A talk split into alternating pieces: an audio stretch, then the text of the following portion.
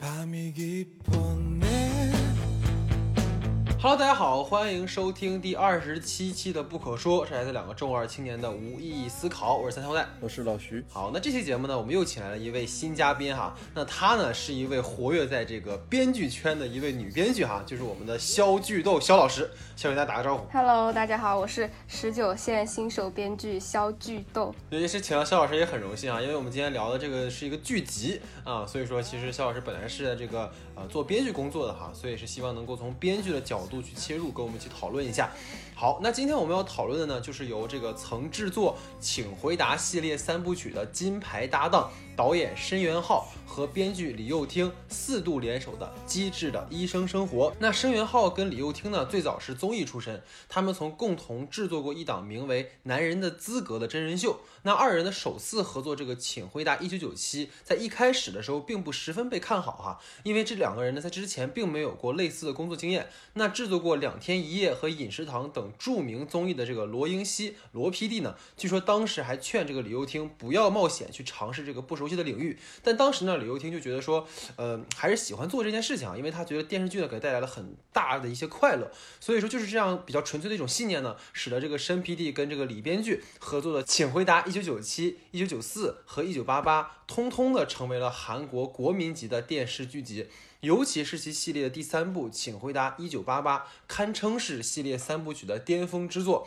那在一九八八的辉煌之后呢，申 PD 就联手了曾在《请回答一九八八》里面担当助理编剧的郑宝勋，合作了《机智的监狱生活》。那其中呢，对于牢狱中的生活的细致刻画，以及对于善与恶的讨论，令人印象深刻。而这也正是开启了申 PD 的这个机智系列哈。那这之后呢，便是我们今天看到的《机智的医生生活》。那说起这个《机智的医生生活》的阵容呢，也堪称豪华哈。这其中呢，有申 PD 曾经合作过《请回答一九九四》的柳演熙。以及与导演合作过《机智的监狱生活》的郑京浩，那二人呢，分别在剧中饰演小儿外科助理教授安正元和金俊晚。那饰演这个肝胆胰外科的助理教授的李义俊，是去年呢出演这个爆款灾难动作片《极限逃脱》的这个曹正奭。饰演妇产科助理教授杨硕亨的金大明，曾出演过这个灾难电影《潘多拉》。那值得一提的呢，是这个金大明在何正宇主演的《恐怖直播》当中，也曾声音出演这个反派朴晨佑哈。虽虽然说本人没有露面，但是也给观众留下了很深刻的印象。那最后压轴介绍的呢，这个宝藏女孩哈，就是。饰演这个神经外科副教授的蔡颂和的这个田美都，她之前呢是活跃在这个话剧领域，曾荣获了这个韩国话剧大赏的最佳女新人奖。那这呢是她第一次作为主演出演影视剧哈。那除了主演之外呢，本片的这个配角阵容也堪称豪华哈。这其中呢既有这个老戏骨金海淑和金甲洙，也有之前呢和导演合作过《请回答一九八八》的这个陈东义啊、金成军啊，包括说金善映等等哈。如果说之前呢。各位看过这个申 PD 的作品哈，一定能在片中发现大量的熟脸。那本剧呢，主要就是聚焦于说在相识了二十年的五位老友的这个医生生活上。导演呢，通过对于他们职业内外的经历，编织出了一个又一个打动人心的故事。那本剧呢，预计是会有三季，在本季的剧中的时候呢，也官宣说下一季会在明年和大家见面。那在正式进入到我们的这个讨论环节之前呢，还是请大家多多关注我们的微信公众号 S D 的光影不污，在这个节目下方的简介当中呢，会有公众号的二维码，希望大家能够多多支持。那下面就进入到我们正式的讨论环节。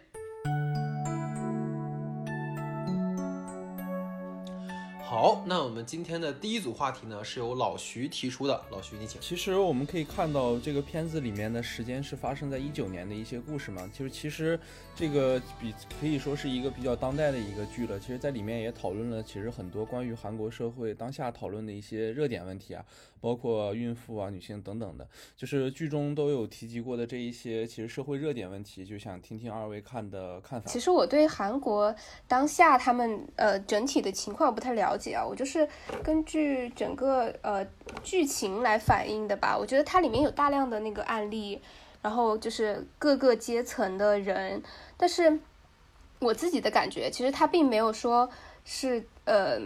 一定要把一些社会很黑暗的东西，它有一些讽刺，或者是有一些社会现象揭示。但是其实我觉得整体来说，它是把人往了一个人性的一个好善良的一个方面去写。就是他，我发现他基本上所有的案例看似，呃，人物前面是嗯特别的不讲理，特别的嗯刁难医生，但其实他最后的落点都是一个人的一些人之常情。就比如说，我记得有一个。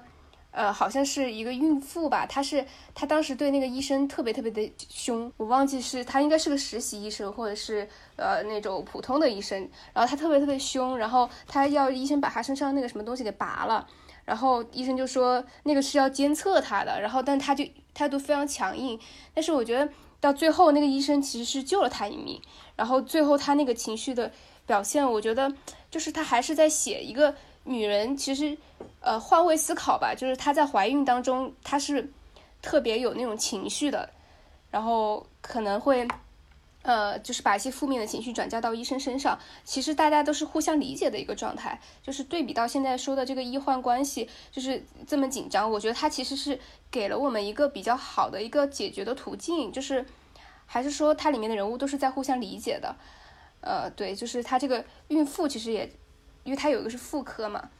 呃，就是呃生产科、产科，然后它就是很多关于呃孕妇女女性在整个环境中的一些不利的一些地位啊，因为比如说怀孕一个女人她都是会会很痛苦的，为了想要一个孩子或者怎么之类的，我觉得可能我们。也会存在这样的一个现象。其实，因为为什么说肖老师我们会提这样的一个话题啊？是因为我和老徐其实在整个不可说做到今天这一期之前，其实讨论了很多韩国电影。然后韩国电影里面呢有很多相关的议题，其实这个议题在本剧当中是有延续的。比如说，其实，在我们讨论的时候就有聊到说，其实老徐很关注这个。剧里面的这些孕妇啊、女性啊这样的一些呃人人物哈，所以说其实在我看来，就是这个剧里面它呈现了不同年龄、然后不同身份的一些女性群像，然后这其中呢，就这种婚后女性的状况，其实和我们之前讨论过的那个八二年生的金智英其实颇为相似，因为这个剧其实也这个那个电影其实也是特别火的嘛，包括在韩国也引发了很多的这个争议啊什么什么的，就比如这个剧里面其实呈现了这么几组，在我看来比较有代表性的这种婚后的女性状况哈。比如说有被这个家中的长辈逼着要给丈夫做捐献的妻子，然后呢有这种丈夫出轨，然后不愿意接受对方给自己移植的这个伤心妻子，然后以及呢就是生育多次流产，然后颇感自卑的妻子等等。然后你能发现，就是这些女性其实多数都是被传统当中对于那个女性的道德约束给绑架住的。所以说，你看发现她们其实都处于一种所谓失语的状态，或者这种被压迫的状态。然后这里面其实就是我觉得，毕竟《生皮地》这个剧它还是聚焦于医生生活嘛，所以这个剧它并没有过多的去讨论说这种传统形成的原因，它不像金智英可能讨论的更多哈。那这里面其实更多的是通过。女性的这些群体来就医，然后通过医生们的这种一视同仁的态度，表达了我觉得导演对于这个群体的关注。就比如刚才提到的，就比如说像呃不想给不想给这个丈夫捐献的这个妻子，其实导演那场戏设置是很巧妙，他设置的是什么？就是丈夫家的那个父母，包括哥哥嫂子，全部都在，然后给有就那种大家家大家庭的这种。状况，然后去给这个妻子施压，然后你能够发现，就是这个妻子在整个这个大家族当中，其实是一个完全的失语状态，她没有办法去表明自己的态度。然后这个时候，其实是通过义俊的这个反应，就是说。你捐不捐献这个事儿是你自己的决定，没有人能左右你的决定。然后甚至说他还愿意说，那我可以帮你去撒个小谎，就是你其实不适合做捐献。就这个其实通过医生的状态去表达导演对于社会的一些事件的一些态度。你包括其实有一个让我印象很深的，就是那个硕亨，他负责了一个就是无法生育的那个妻子。然后虽然说你能够发现有一个细节，就是女患者她每一次丈夫都是陪她一起来就医的，但是实际上你能够发现她丈夫始终是一个很沉默的状态。如果她的这个沉默，就丈夫的沉默，你配合着女患者的这种愧疚，你能够发现就是这个女患者其实承担了很大的压力。这个压力就是无论是社会上还是家里面，你对于一个婚后女性的要求就是你一定要生孩子，你要你要传宗接代，你要把香火延续下去。而这个时候，硕亨的反应是什么？就是这件事情不怪你，你不要自责，这不是你一个人能够决定的事情。所以说，我觉得这一点是这个剧最好的，就是说它其实呈现就在医院里面，在生命面前，就是没有什么人是可以被特殊对待的，就是。包括说韩国社会是一个稳固的一个金字塔结构嘛，在这个阶级里面，其实你很难去颠覆这个阶级。然后包括人们的观念也很难改变。但至少说，当我们进入到医院这个领域的时候，当我们在讨论生死这件事情的时候，你不要有什么优劣，也不要去区别对待什么人。就是虽然说你能够发现这个医院里他可能为了生活还是有这个 VIP 病房的嘛，但是你看，包括以义俊为首的这些人，包括所有的医生，都是坚持在生命面前，其实每个人都是平等的。然后我觉得这个其实是它最好的一点。包括刚才其实跟肖老师说的也是一样的，就是它其实呈现的更多是善，他对于这个群体的关注，然后对于所有人的想法，其实更多的是人性，最后还是趋归于善的。虽然说有点乌托邦，但我觉得他可能还是在我看来是很暖心的一件事情。我觉得他可能他整个剧的基调，他就是追求一种，其实我自己觉得它是一个有一点带治愈性色彩的一个。呃，一个系列，它所有的剧都是这样的。它其实人是有一些呃不好的，但是大部分人其实是善良的人。他我觉得他一直想表达的是这样，就是每个人可能有他自己的小心思，就包括他们的医生的那个形象，并不是说我就是要当医生，我就是特别一个善良的人，然后或者是说我就是要救死扶伤，他不是的，他就是也有人他想辞职，他要去当神父，或者是吧，然后或者是他去选择做医生，有别的什么原因。呃，就是它是很人性化的，就包括它的一些对医生对人的一种人文的关怀，我觉得这个东西确实是这部剧非常亮眼的地方。其实就是顺接着呃，包括菊豆或者是老老戴老戴说的这个，就其实呃，回到就是老戴刚才所提到的那个案例嘛，就是说到了那个捐献那个肝脏那个家庭的那件事情，就觉得那件事情就给了一个很好，就是当下社会问题很好的一个事件剖析的一个角度吧。就是当他镜头的引导一直带领着我们看到的是这一家人，就是男方的父亲和母亲是如何劝说着让自己的呃这个儿媳妇儿是怎么为自己的儿子去做肝脏移植的时候，但其实发现剧中给我们带来了那样的一个试点，就是在当下女权可能讨论问题的时候，看到这样的一个事件，比如说你的呃丈呃丈老丈人或者老丈母娘，然后告诉你说啊，你必须要把这个肝脏捐赠给我自己家孩子的时候，这其实是一个非常能煽动当下社会矛盾的一件事情，就是。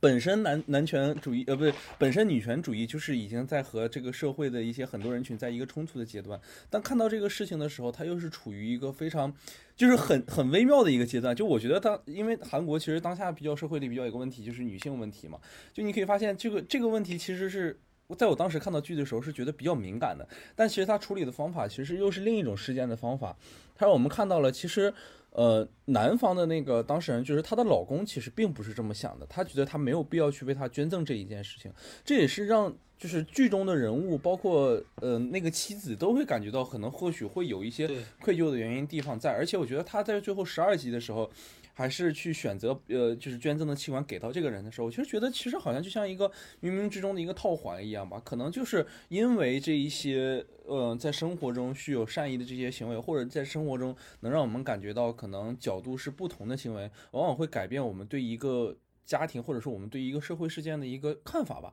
所以我觉得这里就是。是这个剧真的非常非常巧妙的一个地一个地方吧。然后其实我觉得它里面真的是剖析了非常非常多的一个层面，就包括我之前说到过，他说关于孕妇层面的呃孕妇层面的事情。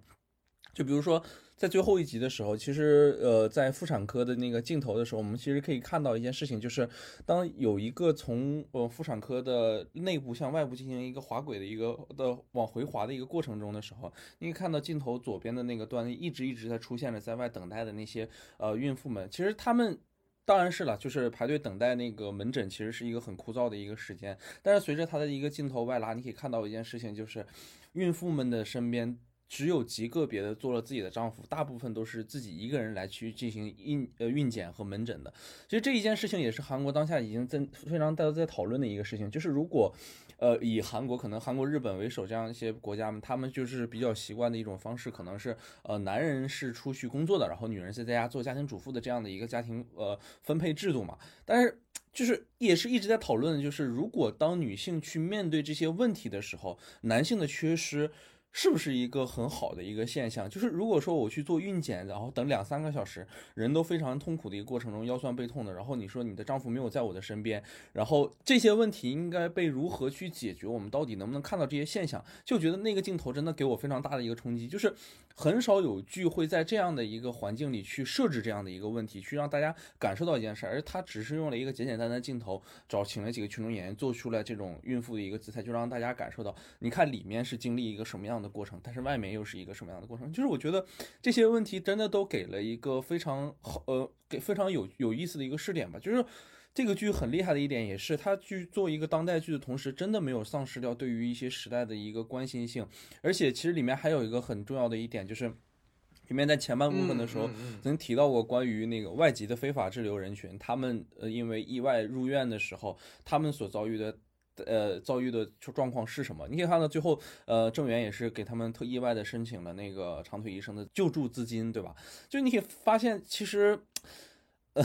他有着非常就是明显的那种可能韩国比较左派喜欢讨论的那些议程，并且对他们关心其实是比较严重的吧。然后我这这里面还能再想到的一个就是，其实里面还有一个就是，当易俊和呃他的那个前女友就是雅拉一起吃饭的时候，然后易俊曾经跟他说过，就是雅拉说嘛，我说我要请你吃点好吃的，然后当时易俊吐槽他说你知不知道那个基因染法？其实这个基因染染法也挺有意思的，它是属于一个韩国女的大律师官她所定的一个。呃，法律，然后这个法律主要就是为了反腐倡廉的一个法律，嗯。比如说公职人员如果出去吃饭的话，不准超过三万呃韩币，然后如果是接受礼物的话，不准超过五万韩币。然后其实韩国社会对于这件事情其实一直有很多吐槽的，就是虽然它有反腐倡廉的这个很好的一个方法吧，但是它其实非常大的影响了到了一部分就是餐饮业啊，包括很多东西的一个消费。所以就是韩国人话没事儿的时候就还吐槽一下经营蓝法，就比如说你这顿饭吃贵了，时候哎你不知道经营蓝法吗？然后就是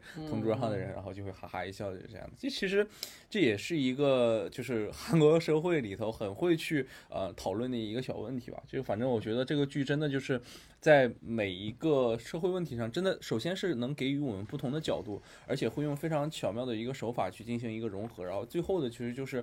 这个剧在关心每一个人或者是每一份。之间，呃，人和患者之间的感情的时候，都做得非常非常的真实。啊，所以你说这个金玉兰法，其实那个最后一集的时候给安大卫那个呃笔的那个人，他不也说了嘛，说这个笔不到两万块钱，可是不是也是在指这件事情，可能是吧？啊，对对对对对对对，它是一个不是很贵的钢笔嘛，可能对，所以你看，其实我觉得后面我们还会聊到，我觉得申 BD 最厉害的就在这儿，就是很多可能在编剧层面写到，比如说就刚才你说那场戏那个拉镜头的那个戏，他可能就是写一一些呃这个孕妇在那儿坐着，但是导演是选择的是一个拉轨，那个拉轨其实就是你的视角是从一个限制的，可能是只有几个人，然后慢慢慢慢你发现哦，原来这都是女女性。对对对，所以就是我觉得特别群像化，嗯，对，就是导演这方面真的很强，就他不用，就是包括我们其实讨论的时候也聊到嘛，就是他不用说直接的去告诉你说，哎呀，女性现在是这样的一个哎状况，我们要怎么怎么办对对对，他是直接通过这种镜头的设置去告诉你的。所以其实，因为为什么说想要讨论这个问题，就是因为呃，肖老师他本人是在做从事编剧工作的嘛，所以就是可能我们也不方便具体去讲啊，只是说可能感觉是国产电视剧里面，包括一些呃国产电影里面去呈现这种。问题的时候，他有时候会说的很明很直白。然后其实我也蛮好奇，说肖老师怎么看待这样的一个一个问题呢？其实我是觉得，呃，是我们现在去写东西的时候，还没有办法像他们这样把一些细节做得很足。可能我们大量的是呃嗯关注到的还是主角，这是一个主流电视剧的写法，就是我们把所有的细点都放在主角身上，因为其实这个也跟我们当下的一些呃是呃行业的一个状况有关系。就比如说我们很多配角儿，你可以给他。也可以把配角儿做得非常好，非常有意思。但是首先你不能抢主角的戏，还有一个问题就是现在的一些群演，他其实呃水准是并不能达到像韩国他们这样国家这样子这么高的，所以很多配角儿，包括他们，你看他们里面的配角儿戏是很多的，但是你如果你要放在国产电视剧的话，很可能就会拉来一个完全不会演戏的人去演这个角色，然后呃效果就可想而知了。然后包括像说。很多呃孕妇就在那儿坐一排，可能国产剧现在呃真实的去做一个剧的话，可能编剧编剧层面就会想，这么多群演，到时候得花，就又是一笔钱，对不对？就是我们大部分现在编剧在写的时候，其实就已经去思考很多后期制作的问题了，其实就是一种自我阉割吧，就是这也是一个没有办法的一个办法，因为确实现在国产电视剧，呃。嗯，编剧尚且不说了，他这个都还没有足够引引起到重视，就他还到他的落实，他都不能有太多的资金和太多的精力，能把一些细节做足。就刚刚那个呃孕妇那个那那个点，我觉得如果放到中国做，他可能，嗯，如果就算能够想到，他也不会说用一个这么简短的镜头去交代，他可能就会把一些戏写的更。尖锐一点，矛盾一点，可能再撑个多少多少分钟，大概这样。我觉得应该是这样子一个逻辑。然后我的第二个问题，其实就是我们可以发现，这里面的五个主角，他每个主角和自己的患者们进行交流的时候，都会发现这个人身上所独有的那些角色状态。就我觉得这些角色的状态也能比较鲜明的反映出每个人所具有的那些的性格特点。我觉得这都是息息相关的。所以关于人物这一部分，其实我很想听听二位的一个看法。我觉得就是呃，每个人都做的非常的立体。所以他们，你刚刚这里就是说是跟呃不同的患者交流，可能有他们不同的角色状态嘛？我觉得就是整个人人物的一个鲜明的反应，他只是这一个断面来展现他的性格。就比如说那个呃安正元，他是一个。对小孩，他是儿科嘛，然后我觉得他会用一些非常嗯适合儿童的一些小方式，然后可能普通人看来觉得这样去逗孩子就显得其实挺幼稚，但是他完全没有那样的架子，就他是一个非常有博爱心的一个人，就从这些来看，他非常疼爱这些孩子，然后非常会跟他们打交道，然后所以就他的性格就包括呃除了他在跟这些患者以外，他可能跟别的。呃，他们所有科室的人不是还一起出出去吃饭，哪怕是单独的，还是看电影吗？我觉得这个也是他一个很有意思的一个性格。然后相反的，我觉得就是那个，呃，金俊金俊婉，他就是一个比较还算比较他们当中比较毒舌的一个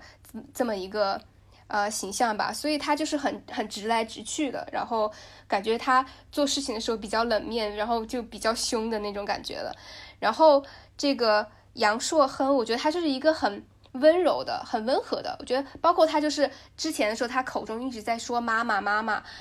呃，观众可能会觉得他有一点妈宝，但是其实后面反转过来，我觉得他其实是一种对女性的一种体谅。可能他从小是在一个父爱缺失的一个环境下的，所以他对于女性更有一种，嗯。站在他们角度的一种关怀，所以他是在做这个，呃，他是妇科医生嘛，所以他对在对这个不同的呃孕妇啊，就是这种，他其实是更关怀一些女性的一种心理啊，他们的一个状态，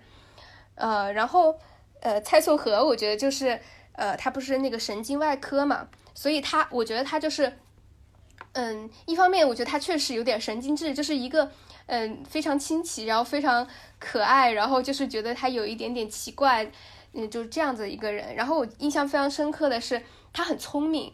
呃，比如说之之前有个人第一集的时候给他送钱送钱，就夹在那个书里面，对，里面就是那个信封，但他其实一眼就看到了，他不会直接拒绝拒拒绝他说啊，我们是不能收钱的，但是他就用了一个非常有意思说啊，这本书我已经看过了，然后什么的，然后就就又给别人台阶下，然后又不会特特别就不会特别驳人的面子，然后我觉得她是一个就是很有智慧的一个女性，然后这个李玉俊就是。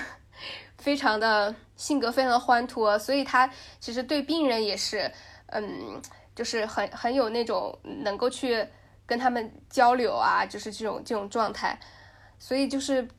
这几个人物他们在去呃跟患者交流的时候，就是非常鲜明的反映他们的性格吧。还是他们的性格、他们的家庭的一个情况，然后就是挺鲜明，然后也能做的非常的呃有区别化。其实突然很心疼安大卫啊，就是宋和唯一一次特别直接的拒绝一个人，就是拒绝安大卫，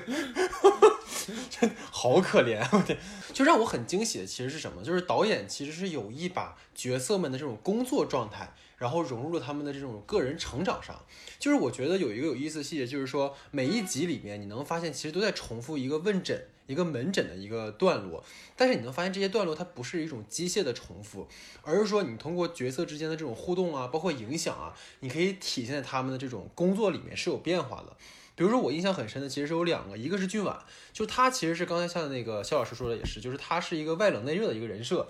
然后他一开始呢，就是有一个细节是他在术后给病人做那个汇报的时候，就即使手术非常成功，他还是会一开始神情非常凝重的，然后跟家属说一堆就是也听不懂专业术语，然后搞得对方非常紧张。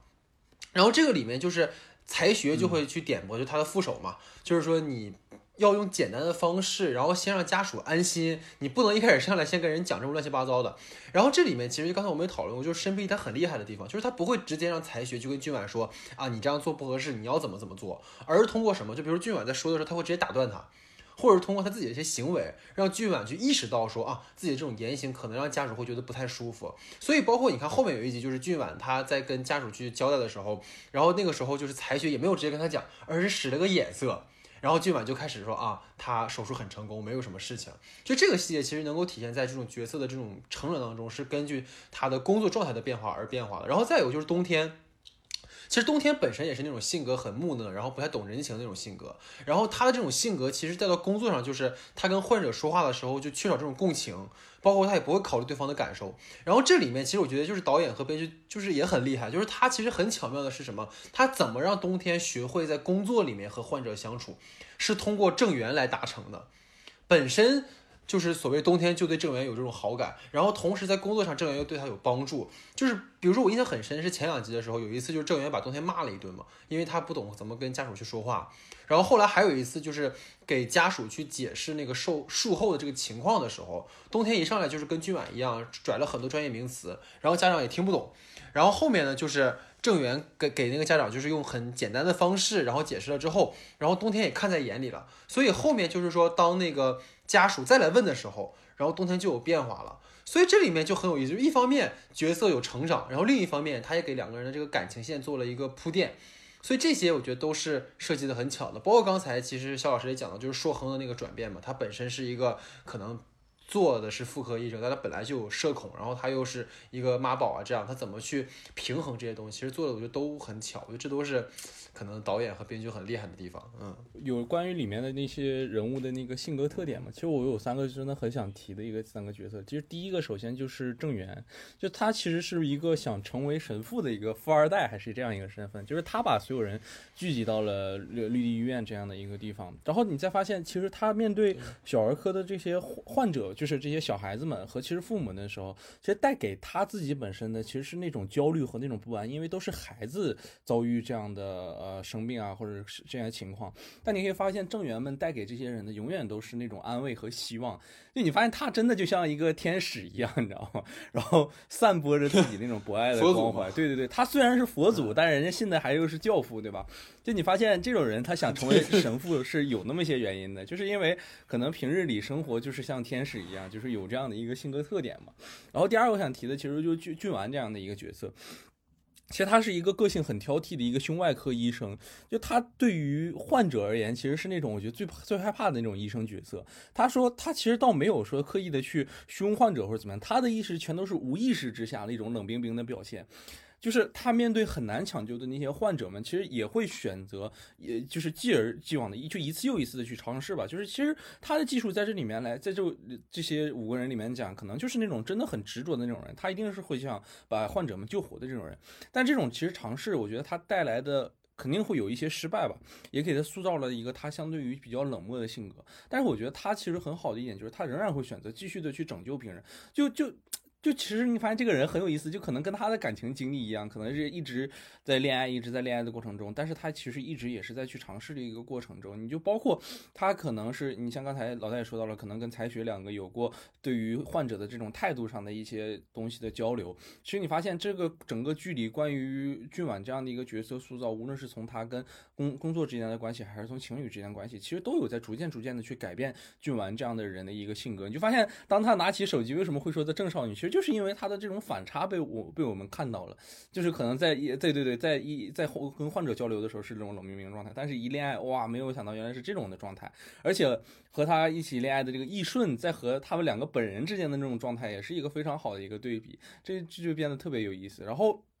最后一个我比较想分析的，其实就是硕恒吧，就是这样一个被称为韩式宅男的人是吧？叫局内人，就他其实和周遭的这种世界是完全相隔的，然后对于。就是妇产科这种迎接生命最神圣的地方，就总是那种像一只小熊一样，很面无表情的这种面对着，然后跟跟所有患者也是给出自己最专业的答复，然后用自己的那种思考方式去完成特别的这种诊疗。就其实我非常感动的。一个点是在哪里？就我就感动他这种妈宝男的这个人设，就因为我们在其实前文里可以看到，他其实是在国外进修回国，然后因为可能妹妹去世这件事才回来的嘛。就其实他自己都已经在国外生活了，有这样一个能力，为什么就是四十多岁回来，啪一下变成一个妈宝男了？就我觉得这就仔细去回顾一下，其实也挺感动，就是因为我觉得他其实是。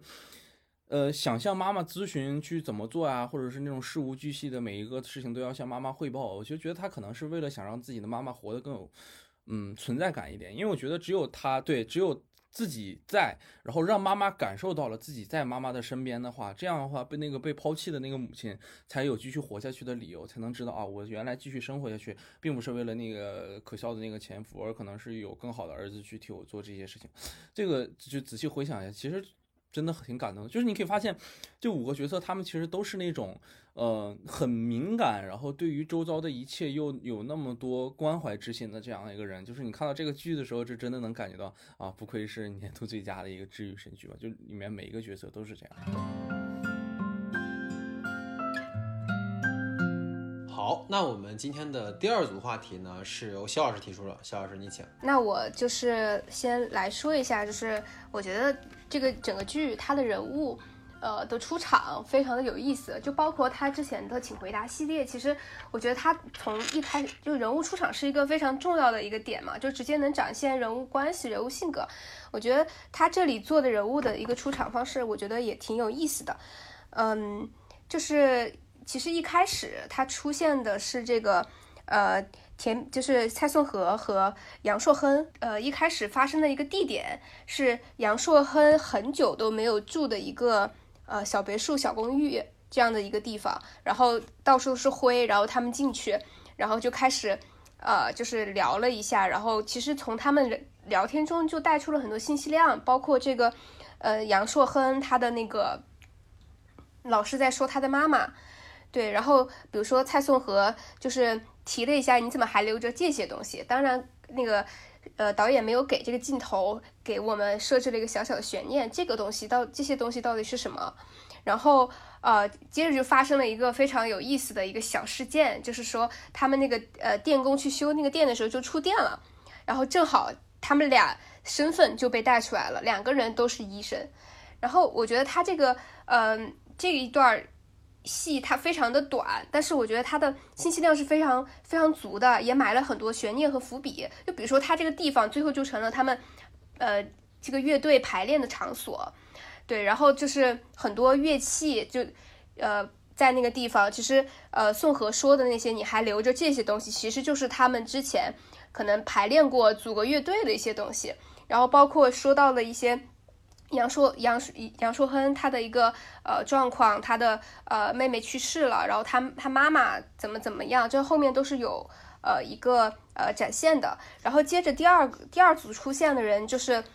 呃那个安正元和这个呃金秀婉，然后他们是开着我记得是开着那个车在车里聊天，然后把那个呃。呃，金秀婉送到了一个路口，然后他的女朋友就在那等他，就带出了一个人物的状态，就说这个金秀婉她是一直在谈恋爱的，就她现在是在恋爱的状态中，这个也是跟后面有所呼应，因为她一直在恋爱，一直在恋爱，她的时间其实就是空窗期很短嘛，他们就吐槽她，然后就要接着她最后又又跟那个呃易俊的那个妹妹 发生了那个恋情，我觉得其实也是一个挺有意思的一个呃表现她的一个性格的一个地方。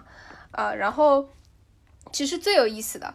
最有意思的就是这个呃李一俊出场的方式，我当时真的是觉得笑喷了，因为他们是个五人组嘛。当然，他就是其实李一俊他是属于戏份比较重的一个人物，然后呃他呃所以导演把他留到最后了，就他们先两个两个先出场了，他是最后出场的，然后他的出场就更戏剧化一点，就是他的他的那个。呃，戴的那个头盔被他儿子涂上了那个胶，然后 就就戴的那个东西就出场了，特别像那个叫什么，嗯，就是就是很很滑稽，就是那种感觉，就牵着一个儿子，就是这样一个教授的形象。他是作为一个患者到了医院的，结果他作为一个患者到了医院过后被临时抓去，然后做手术，就是那个场景，就是觉得把一些。不合适的一个，把人物放在一个特别不合适、不常规的一个呃一个状态下，会让他显得就是很有意思，然后也能体现出他的性格。他是一个，其实他是一个儿子控嘛，就他也不会对儿子发脾气，他特别爱他的儿子那个宇宙，然后他的性格也是比较开朗的，就是很，嗯，会很多唱歌跳舞呀，就是很有意思的这么一个人，所以我觉得这个，呃，机智的一生生活，他的出场显然是。经过一个非常精心的设计，就想问一下两个老师，两位老师有没有就是非常呃印象深刻的这个人物出场，会让你觉得很惊艳的一个方式，或者说能够把人物展现的特别好的，就是又简短又呃有意思的这么一个场景。我先来，我这个问题我要抢答，因为什么？其实这个问题我跟老戴有聊过一次，就是在当时追剧的时候，所以这个问题为了不让老戴回答，我先把我的答案说出来。你应该知道我要说什么，是吧？我知道你要说什么了。这其实，在第六集的时候出现过一个非常有意思的一个场景，就是当那个宋河去确认自己的。呃，乳腺癌到底是良性还是恶性的时候，有一个特别好玩的一件事，就是当时有他们四个人都过来看他的时候，其实有四次拉门的动作。然后你可以发现，在呃还有十分钟准备门诊的时候的时候，这四个人依次过来去询问这样的结果。然后寿亨穿着手术服，其手术服其实非常温柔的把门拉开，然后询问怎么样，然后非常安静的把门关上。然后郑源呢也是穿着平时上班的衣服，然后也是过来平静的把。呃，门打开，然后去问他，呃，向他确认这样的一个呃肿肿瘤是什么样的一个状态，其实就相当于是也比较相信他，也对他有一个很好的一个推测吧。其实你发现他的语气里也并不是非常急的一个态度，而且仿佛就是确认了，就是向他确认的时候也是语气是良性的吧，就是问的这样的一个词，就你可以发现两个人的关系其实是非常好，然后彼此之间也是非常的呃相信的这种感觉，然后同时也约好了晚上见，然后你可以发现接下来的时候到了剧完的时候，就是疯狂的把门啪。他打开，然后那边的蔡宋华直接说：“哦，良性。”然后你可以发现，其实他在呃。疯狂的，就是那种拉开门式的那种状态的时候，其实发现他个人也是那种比较急匆匆的跑过来，还在一种急促呼吸的状态，然后又迅速的这种关好门，就你可以发现，就能体现出这种就是俊完这种比较可能是对于自己的好朋友之间真的是非常深切的这种关心的一个状态。然后到最后的时候，你发现义俊来的时候，就是像了如指掌一样，因为他之前跟他一起去的嘛，然后询问啊是不是所有人都来过了，而且还带到了一个特别有意思一件事情，就是前文宋华。刚刚还说过自己想喝点咖啡，然后他就直接拿过来，他并没有跟呃义军去说嘛，就其实两个人已经属于那种非常非常默契的一个程度了，并且在里面最最后还有一个特别好玩的一个小呃也不算彩蛋了，就就是你看完最后然后再去回看的时候，你可以发现特有意思，就是他在那里面也顺便看着那个安安志红的时候，然后顺便说了一句啊妹夫这种的。就是这个剧真的，我我我因为这段嘛，我特意回去倒着再重新看了一遍，然后你就看到易军和宋华的那种状态，你就真的在联想到后面，就觉得啊，从这时候开始就已经是一个这样的。我就发现这个剧不能再重看，你要重看的话，这真的是 double 倍的一个冲击。这就真的不是每一个人的状态啊，包括这个通过一个最简单的一个开门动作和镜头语言，就能把每个人的性格特点表现的非常非常的明显。这一点我真的觉得陈皮弟太厉害了。嗯嗯嗯嗯。老徐就是心机婊，你知道吗？就知道我对这个特别，他的我对这张特别有有有有那个什么。其实呃，对，就是四次他四次开门，他就是明显的这种区分化这种东西做的其实真的很巧哈。那老徐说了，我就不重复了。就是其实我觉得可能刚才就结合刚才肖老师讲的吧，我觉得有一个就是刚才义军出场的那个戏，其实结合到后面有一句台词，就是当时宋河问他说：“你有没有为自己做过些什么？”所以说你能够发现，就这场戏其实就带出来他这个人物的个性，就是他戴着头盔，然后过来了，然后本身应该比如先把头盔去卸掉，但他选择的是先去帮宋河做这个急救，就是他给所有人呈现的状态就是说他自己的形象不重要，重要的是说他 cosplay 一个 Darth Vader 的形象，能够让儿子开心。然后在宋河需要他帮助的时候，我能够第一时间到你的面前，所以要身边人都满意的情况下，其实对于他而言才是一种满足，而不是说啊我要怎么怎么样。所以说虽然是很滑稽的段落，但我觉得其实你把这个人的人设已经立得很很住了。呃这个是刚才其实补充一下刚才小人说的。然后再有一个，其实我觉得设计的很巧的，就是一个人物出场哈，就是第一集的时候，这个我一定要提，因为就是肖老师这样的，我跟老徐在。第二期的不可说的时候做过一个剧叫呃辅佐官，然后呢，在那个剧里面有一个就是呃在这个剧里面那个金甲珠饰演的那个宗秀那个理事长，在那个辅佐官里面其实饰演的是大反派宋长官，然后呢这里面其实都很有意思，就如果说到时候各位有有时间可以回去反看，就是在那场戏里面很明显是什么，就是申皮弟其实是在利用观众的这种心理。就是因为辅佐官跟医生生活其实基本上是没有隔多久就上了，所以说其实大家可能会这个地方他就特意设置是一个什么，就是在那个里面是，呃，说那个安会长他马上就要去世了。然后呢，这个医院马上就要经历一场大换大换血，然后就是那种感觉是要做成那种政治惊悚片那种感觉了。然后包括那个音乐，然后包括给的那个机位和角度，然后包括宋长官不是宋长官，包括宗秀一坐到那个桌前，就是那种啊，这里的风景真好啊那种感觉，就好像是在，就好像就给观众特别强的那种错觉，你知道吗？德权上位。对，就包括那个当时那场戏里面那三个人，其实，在那个机智的监狱生活里面，另外两个角色也不是什么好人，所以就是他们三个坐在那儿那场戏，其实很明显就是导演通过这样的出场，是在说调侃观众，就是哎，你是不是以为他们俩马他们就马上就要夺位了，是不是马上就有一场大战出场了？就是但结果其实发现没有，尤其是后面你发现就是钟秀特别蠢萌的一个老男孩的一个形象，所以这里面其实就很。觉得很有意思，这个出场就是他其实是在借观众对于角色的一些认识，包括其实我相信大家都印象很深，就是那个呃安会长要去世的时候，他们家一家老小不全来了吗？然后他的那个大儿子、二儿子，就是那个呃一九八八里面的那个两位父亲嘛，然后就是特包括是特别是那个程毅书，其实。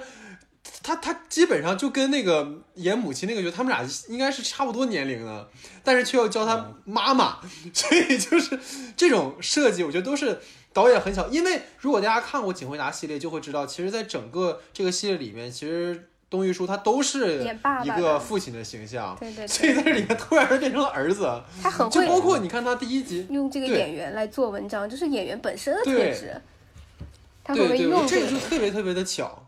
对，我觉得就是包括很多，就是像那个有有一集是让那个一九八八里面的那个呃，就是凤金凤凤凤凰叔他们来那个客串嘛，然后也是那种感觉，就是一上来就是首先你看到这两个熟人的面孔，你就会觉得哎，这俩是一九八八里的演员。然后更有意思就是他们俩的对话，就是比如说他会拿出那个，比如说那个凤凰叔会拿出那个阿泽。赢的那个什么奖章，然后去给那个 易俊，这种就是包括他们的那种对话方式，就是他导演是真的很厉害的，在于说，就比如很多致敬啊，或者说那种自我的一种一种彩蛋什么的，其实可能都有点。呃，生硬或者怎么样，但这个剧就非常的自然，它其实完全把，就是它不用跟你特意讲说啊，我们是来自什么什么什么地方，但是通过角色的对话，通过他们的出场的这种状态，你就能感觉哦，他们就是这个样子。包括你看那个凤凰叔给那个他老婆去去削苹果呀，什么这些细节，其实都把那个人物的特质延续下来了。所以我觉得这个可能都是他很巧妙的，就他已经把它做成一个世界的感觉。就是互相都在客串，就是一个很很庞大的一个世界，就是它这个东西都是可以连起来的，就给人一种这种感觉。对，就是三十年生 PD 宇宙。对，就是三十年，这俩人还是那个长相，也是挺可怕的哈。当时，对，我觉得他所有的那个呃，就是他的出场方式，就哪怕比如说像一九八八，其实他们第这几个朋友一起出场是群像嘛，是大家一起坐在那个阿哲房间里看那个。我记得是英雄本色吧？英雄本色，对对，但其实就是一个很小片段，就看得出，首先他们关系特别好，然后每个人性格会有点不一样，就包括那个娃娃鱼，他拿了一个，我记得拿了一个什么膨化食品，然后啪了一下，然后就 撒了一地，我觉得很有意思。然后接着就是他们的父母叫他们去吃饭，你们记得吗？就是一个一个吼说，哎呀，回去吃饭了。然后就是有一种，呃，就很有代入感。然后同时又把，呃，通过他们去叫，又把他们。带入了他们各自的家庭，我觉得这个出场方式设计的特别特别巧妙，就是他不会跟你说你一家一家怎么去讲，他就是一个非常好的一个设置，直接就是很有逻辑性的。然后首先他要展现的是这几个好朋友，接着要讲他们各自的家庭，然后是整个一个社区，他们就开始互相送饭，就是讲这一群人，所以我觉得。很厉害，就是这些人物的出场，就看出来导演和编剧就是很用心的在做这个东西。对对，包括其实再补充两个点啊，其实本来是想后面聊，就是就是比如说你看那个《请回答一九九四》那个金雅拉啊，高高雅拉，他不是也过来客串了一下吗？然后其实我觉得观众肯定都特别期待的是什么？就是他可能跟郑源是有点什么故事了，但是你觉得他很巧，就是整个在他就是他过来客串整个这一套里面，他跟郑源应该是没见过面的。就是观众们会预期说，哎，他俩在一九九四里面可能是一个 couple 或者什么什么，然后哎，他俩可能会见一面，哎，就故意不给你呈现这种东西，就是这都是，而且我觉得蛮有意思的。他而且他在里面很丑，其实高雅拉就是在那个一九九四吧，导演把他弄得很丑，然后他故意就这里啊给你弄了一个那个大明星，然后特别漂亮，对对对 对对，就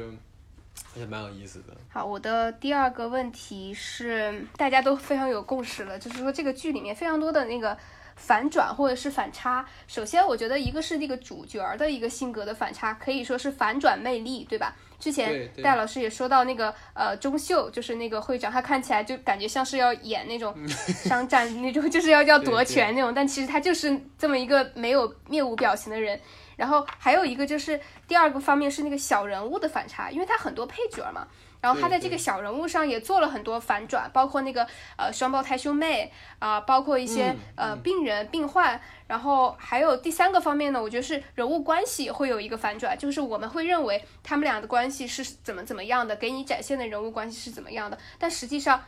你反过来看，其实你只看到了一个一个断面，然后但是他们实际上的人物关系也并不是我们所想那样，就是像那个安正元和那个冬天。可能一开始给观众的感觉是安正元对那个冬天特别冷漠，好像是真的就不喜欢他那种感觉。对对对。然后他又通过一些细节去把它补充，然后会发现这个人物关系，呃，不是我们想的那样，其实是有一个他其实很早就开始喜欢冬天了，可能就是他们都是属属于那种呃互相双向暗恋的那种感觉，有一点。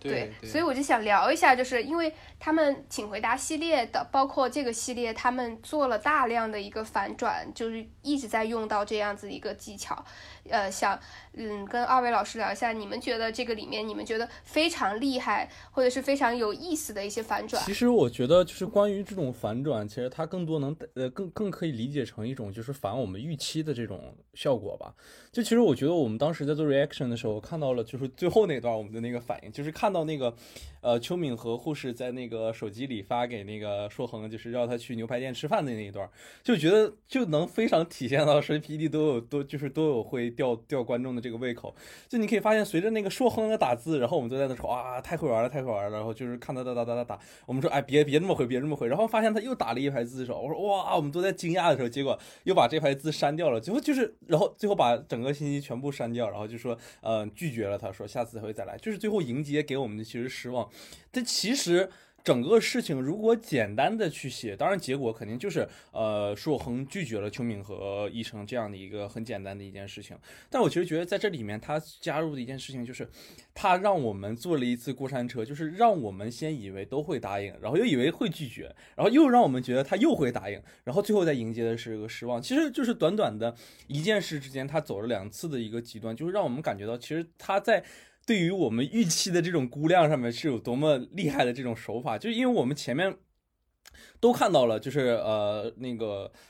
呃，郑源和冬天已经在一起了嘛？然后我们以为啊，要来的是第二波撒糖了。其实所有人都迎接的是这样一个预期，就是马上要到结局了，哎，疯狂撒糖了。结果没有想到，最后迎接的给我们的是这个。然后就是，然后再其次的一个呢，就是可能是大家刚才之前也提到过，就是关于反派的一个设置吧。其实我们都知道，就是申 PD 的这些系列作品中，其实没有那种绝对的那种大反派的这样一个角色存在的。但是其实当，而且你发现，其实刚才老戴也提到过，就是当那个宗秀那个角色，从前面一开始都以为是有一个。什么巨大的一个阴谋集团，然后到随着慢慢慢慢发现的时候，发现其实，呃，宗秀也是一个挺逗逼的一个人的时候，就是带着这样的一一个预期，当我看到其实明千泰教授的时候，因为他其中里面给到了一个一段，就是他和才学之间有过一些，其实我以为是会有一个。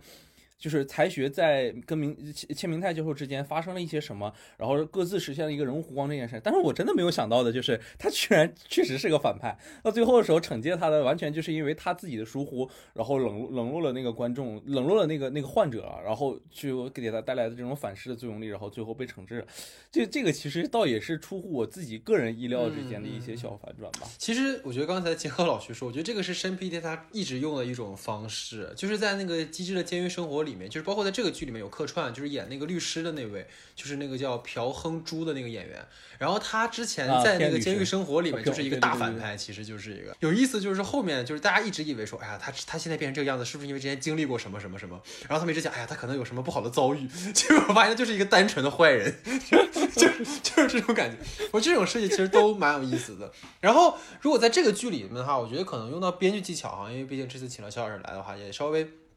聊一聊，就是我觉得在整个申培地的系列里面，包括到这个剧里面，其实有两个点是他经常用的，一个是通过限制视角。就是他通过一个单人视角，他不用，他不是全知的把所有事情告诉你，通过一个限制视角，然后通过这种所谓的省略关键信息这两种方式来制造我们所谓的一种反转效果。就包括很多，其实导演是故意隐去一些关键信息，然后他为后面去做一些铺垫。让我印象很深的其实是两个，一个是什么？就是第八集的时候，那个胸部那个外科缺科长的那场那那那一次。然后院长其实是想要俊婉来当这个科长的，但是俊婉是拒绝了，因为俊婉是想谈恋爱，是想过他自己的快乐的小生活。然后后来是因为才学，因为和那个一个家属沟通不当，然后被投诉了。然后俊婉是为了保住才学的工作，然后选择当科长。然后这里面的反转在于什么？就是在整个这集里面，观众看到的前面的信息其实都是什么？就是俊婉不想当科长。而且反复不想当科长，然后就是才学这边不断的在遭遇这些不好的事情，然后你也没有看过任何一场戏是俊婉去安慰才学，甚至是还会去凶他，然后在这样的一些情况之下铺垫到最后，然后谜底揭晓了啊，俊婉其实是为了才学才去当这个科长的，他其实是首先第一，他把这个人物的弧光弄得更加全面了，然后同时也更也很符合俊婉的人设，这就是刚才我们也提到过，就是。外冷内热，就嘴上不说，但是很替别人考虑。然后同样的一个效果，其实是让我印象很深，也是当时那场戏让我泪崩了。就是邱敏和，就是有一次在手术里面，就是硕亨跟他讲说，在这个胎儿出生的瞬间你就杀死他，然后你不要让母亲看到这一幕。然后在那个当下，其实如果你站在敏和的角度的话，其实如果你不了解硕亨的动机，你肯定会觉得说，哎呀，这个医生怎么这样？那你最起码给给那个母亲看一眼，毕竟是自己的孩子。但是实际上你后面啊反转过来，你知道，其实硕亨是觉得说，如果让母亲听到孩子的啼哭声的话，会发现是一条生命。然后死去了，会更加痛苦，所以他和才会做这样的一个决定。所以这样的一个反转，对于角色本身的塑造是让他更加鲜活了。而且同时，就跟前面说冬天跟郑源那条线一样，他这样的一个塑造其实加深了敏和对于硕亨的好感。就是很多人其实吐槽说，觉得敏和跟硕亨表白很突兀，其实并不突兀。我觉得导演在整个这个剧里面，他有很多反应镜头，就各位有空可以返回去看一看。就是很多时候某一个角色的行为，他。不会给另一个角色直接说，哎，我好感动，我好喜欢他，但他会给对方的一个反应，就是比如说，当敏和知道硕亨的这个行为动机之后，他的那个反应就是啊，原来这是一个这么善良的医生，所以这个我觉得都是他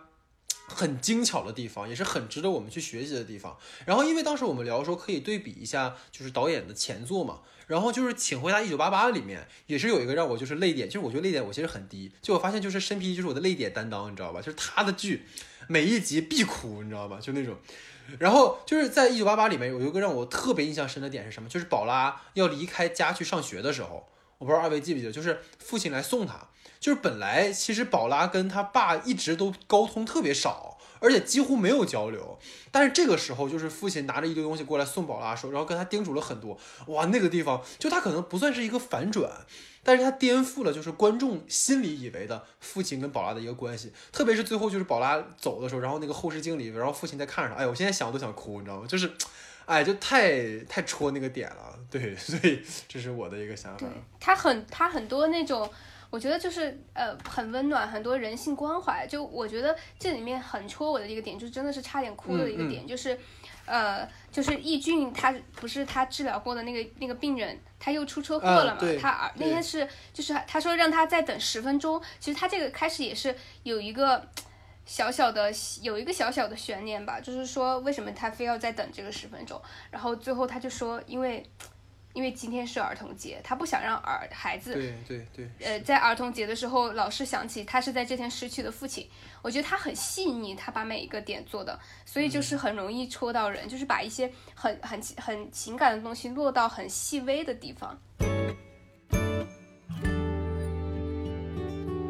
好，那在肖老师跟老徐的话题之后呢，进入到我的话题时间哈。那我的第一个话题呢，其实是跟五位主人公的这个工作身份有关系的哈。其实刚才我们有讨论过，就是这五位主人公呢，他们其实分属于不同的科室。然后就想跟二位去讨论，就是他们所在这个不同的科室和他们本身的这个呃故事啊，包括性格有没有什么关联？然后导演和编剧去这样设置他们每个人所在科室有什么他们特别的用意？想听听二位的看法。就是嗯，这个呃李一俊他是一个肝胆胰脏这样一个科室，然后安正元是儿科，金俊晚是胸外科，杨硕亨是妇科，蔡颂和是神经外科，就是大概是这样子一个配置。然后我觉得正好他们这几个科室呢，我觉得对应了一些，呃，怎么说，就是人体的一个。有有的是一些人体的部位，然后有的是针对，比如说像那个刘演熙，他就是和那个金俊晚，他们俩就是儿科和妇科是针对某一个群一个小小群体嘛，就是一个儿童和妇女这样的一个弱势群体的，呃，一个这么一个特特特定的一个科室。然后我觉得跟他们在整个团体里的感觉就很像。呃，首先就是这个呃肝胆胰脏，其实它我觉得就这几个部位，它是一个。怎么说呢？它是一个呃，像是一个中转一样的，就连接着你的心脏呀，你的你的一个各个身体的一个器官。所以我觉得它其实在这整个里面的一个群体里面，也是一个呃，我觉得起了一个调动作用。我觉得李一俊他是很能活跃气氛，很能调动气氛，就是就是很能把大家融合在一起的这样子一个感觉。然后他很很很很能活很能活跃气氛的，他又会跳舞又会唱歌，就是一个非常厉害的这么一个人。然后这个呃安正元，我觉得这就是选择儿科。之前他剧剧里面也有说嘛，说他选择儿科真的是一个非常对的，因为他就是一个很博爱的，然后所以他去他很喜欢孩子，然后去把一些自己的情感给予到这个呃一些小朋友身上。呃，所以我觉得他他选儿科是我觉得最能理解的一个吧。然后金俊晚，我们之前也讨论过了，就说，呃，他是他其实是一个外冷内热的人。然后我觉得胸外科其实是一个呃手术难度非常非常高的一个人，就是很需要呃医生具有嗯那种很很冷静很沉着，因为其实他是你的心脏这种这种部位其实是人的呃整体里面是最重的一最重要的一个地方。啊，所以我觉得他的性格很可能是导致了他去选择了这个胸外科。然后这个杨硕亨，呃，他就是剧里面也有提到，说是他的那个对于妈妈的那种情感，对于女性的一个关注，所以他选的妇科。还有就是说，杨硕亨其实和那个安正元他们俩从小是好朋友，就是发小一块长大的。然后他这个儿科和这个妇产科其实是一个非常紧密联系的一个科室。我觉得这个会不会跟他们，嗯，本身的一个呃从小一起长大这样子一个呃成长的一个过程是是有关系的，因为呃经常有可能他们就会有一些呃相互互相的帮助啊，一些手术啊之类的。然后这个蔡颂和这个神经外科，其实我觉得说为什么他选择这个好像选的呃篇幅比较少，但是我觉得呃他是一个其实。呃，怎么说？我觉得蔡松和其实他是一个，呃，非常，呃，非常聪明，然后也非常能够，嗯，会处理事情的这样子的一个女性，就是很能干的一个女性。然后，其实我对于她这个蔡松和这个地方，她的一些呃问诊什么的不是很熟悉，我想听一下两位老师怎么见解的，因为其他几个我觉得我自己都能理解。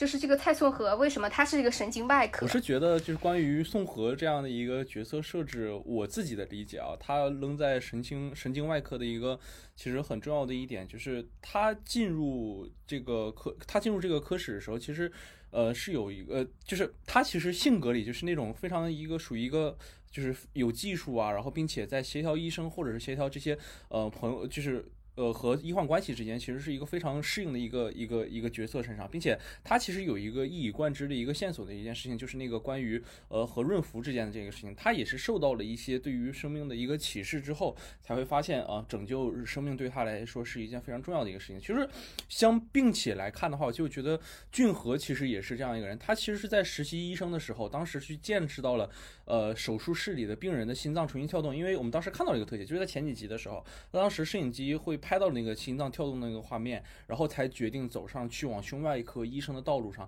就可能跟他们其实都是一样的嘛。因为我觉得，可能看到心脏的重新跳动，一个生命的复生，对于一个医生而来讲，其实是真的是意义非凡的。然后你可以发现，就是俊完他的性格上虽然是和。呃，医患的沟通是有些僵僵硬的，然后他仍然会选择尽自己的所能去拯救生命，并且我们一以贯之的是，我们可以看到最后结尾处的时候，就是病人马上都已经准备都不放弃了，可能家人也准备放弃了，可能就是医生们都已经想不到更好的办法，确实已经尽力了去 S H 这个病嘛，就是可能脑出血，我查一下就脑出血这个病的时候，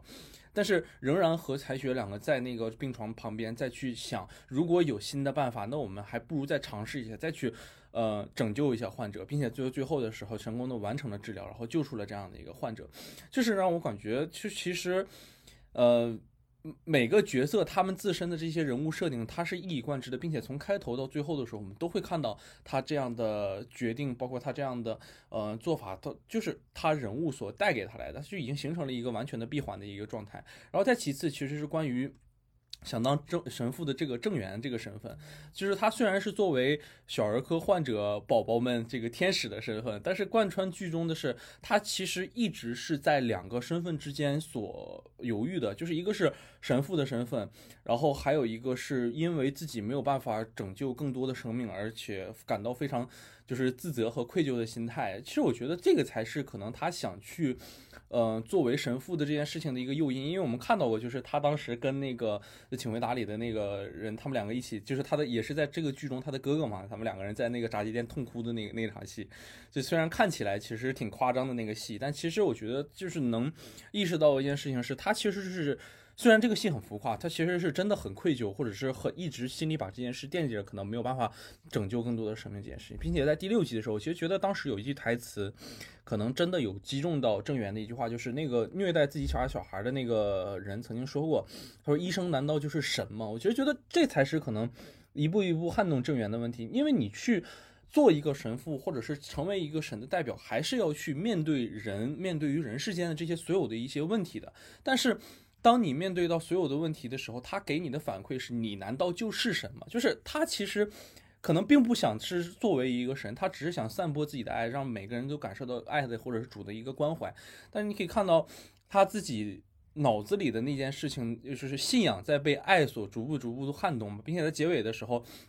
啊，并且在开头的时候，其实我们可以发现冬天有一幕戏里，他当时就是。其实那那些其实看的我也有挺挺有生理不适的，就是当时就是有一个患者，他腿上爬满了蛆，然后所有人都看着都是一副很恶心的一个表情。但是我觉得可能当时只有冬天一个人上去拿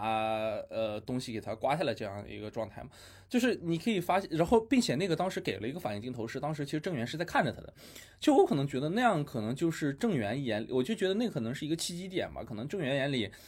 可能像神一样的人，或者是能把每一个人当做。呃，普通人去博爱而又平等关怀的人，我可能觉得他对于。冬天的那个形象，可能就在那里发生了一个改变吧。而且你可以看到，就是在最后的结尾的时候，郑源也是非常勇敢的踏出了那一步，然后表达了自己的爱意，和冬天医生一起用爱克服了自己的心理障碍的同时，也战胜了信仰的一个场面。其实我觉得这还有一个能契合到的一个地方吧，就可能就跟第四集里当时准备参加那个半程马拉松的那个一场一个场景嘛。那当时其实郑源的选择其实也能看到的，他虽然站在了。半程马拉松的跑道上，也完成了当时祈祷的一个手势，但是仍然是被冬天的一个就是医院有急救的那种 call 的那个电话，然后打过来，然后反向跑回了医院。这可能就是在去往。呃，对吧？去往自己想去完成的那种神职啊，包括想去完成的一个任务的状态下，仍然是为了拯救生命，仍然是为了这些事情，他还会返回医院和自己心爱的人一起吧。就我觉得是可能是我是这样的。我觉得其实二位说的已经很全面了哈，我稍微做一个补充哈，就比如说刚才其实提到正源的一个点，就是小儿外科它本身就是孩子是什么呢？孩子可能就是一个。最纯粹的一个形象的状态。然后，其实刚才说郑源，其实我觉得他就很像当时说在宗教很就是很多争端的年代的时候，就是你到底是要一个实体的，一定要说去到一个固定的地方，然后去才能表达你对于一个宗教的信仰，然后你一定要给宗教钱什么什么的，还是说我们其实只要内心存在信仰，我们不一定要一定在那个固定的地方。所以其实他可能也在讨论这样的一个议题吧。就是你看郑源，其实他本身做的事情也是一种传教、传道。就是并不是说那种精神层面的传道，而是说他通过去拯救这些孩子们，孩子们才是未来嘛，对吧？所以这个可能也是他很有意思的一个点，就是你想宗教有洗礼，而对于正源而言，他的这种对于每一个生命的这种嗯拯救，也是一种对于生命的一种尊重，一种信仰的一种呈现。其实就是说，人类的苦难和个体的苦难，他要选择哪一个？就是他去作为神父，他可以去开导别人。开导别人可能会给人带来幸福，但是他现在面对的是一个个活生生的病人，就是在生命、生命在人生中挣扎的一些，而且是小孩儿，就是一些很脆弱的，他们是刚刚来到这个世界上的。我觉得对他来说，这是也是一种煎熬吧，就可能。嗯，像他这种这样子的人，他愿意去给别人带来不爱的，就是在作为医生，其实对他来说是件特别难的事情，因为他就是要去直面那种他不忍心的那种状态，因为他去做儿科医生，他其实就明白，他救了下这一个，还会有下一个，就是不断的这种痛苦在涌来，就也就是说，他一年又一年的跟他哥哥说，我不想干医生了，我不想干。原罪嘛，就是 就是那种，因为医生就是对对，因为医生，如果你没有去把一个人治好，他就是从你他的生命就是从你手上溜走的。我觉得这个跟就是那种宗教，我觉得其实就是有一点很很矛盾的一个一个地方。我觉得宗教它是很普世的，就是它会一些很嗯用一些很怎么说呢，就是。呃，教条啊，一些教化呀，就是教导你，但是它其实是没有真正的面对真实的一个苦难的一个状况。但是医生就是他不是神，但是其实为什么说医生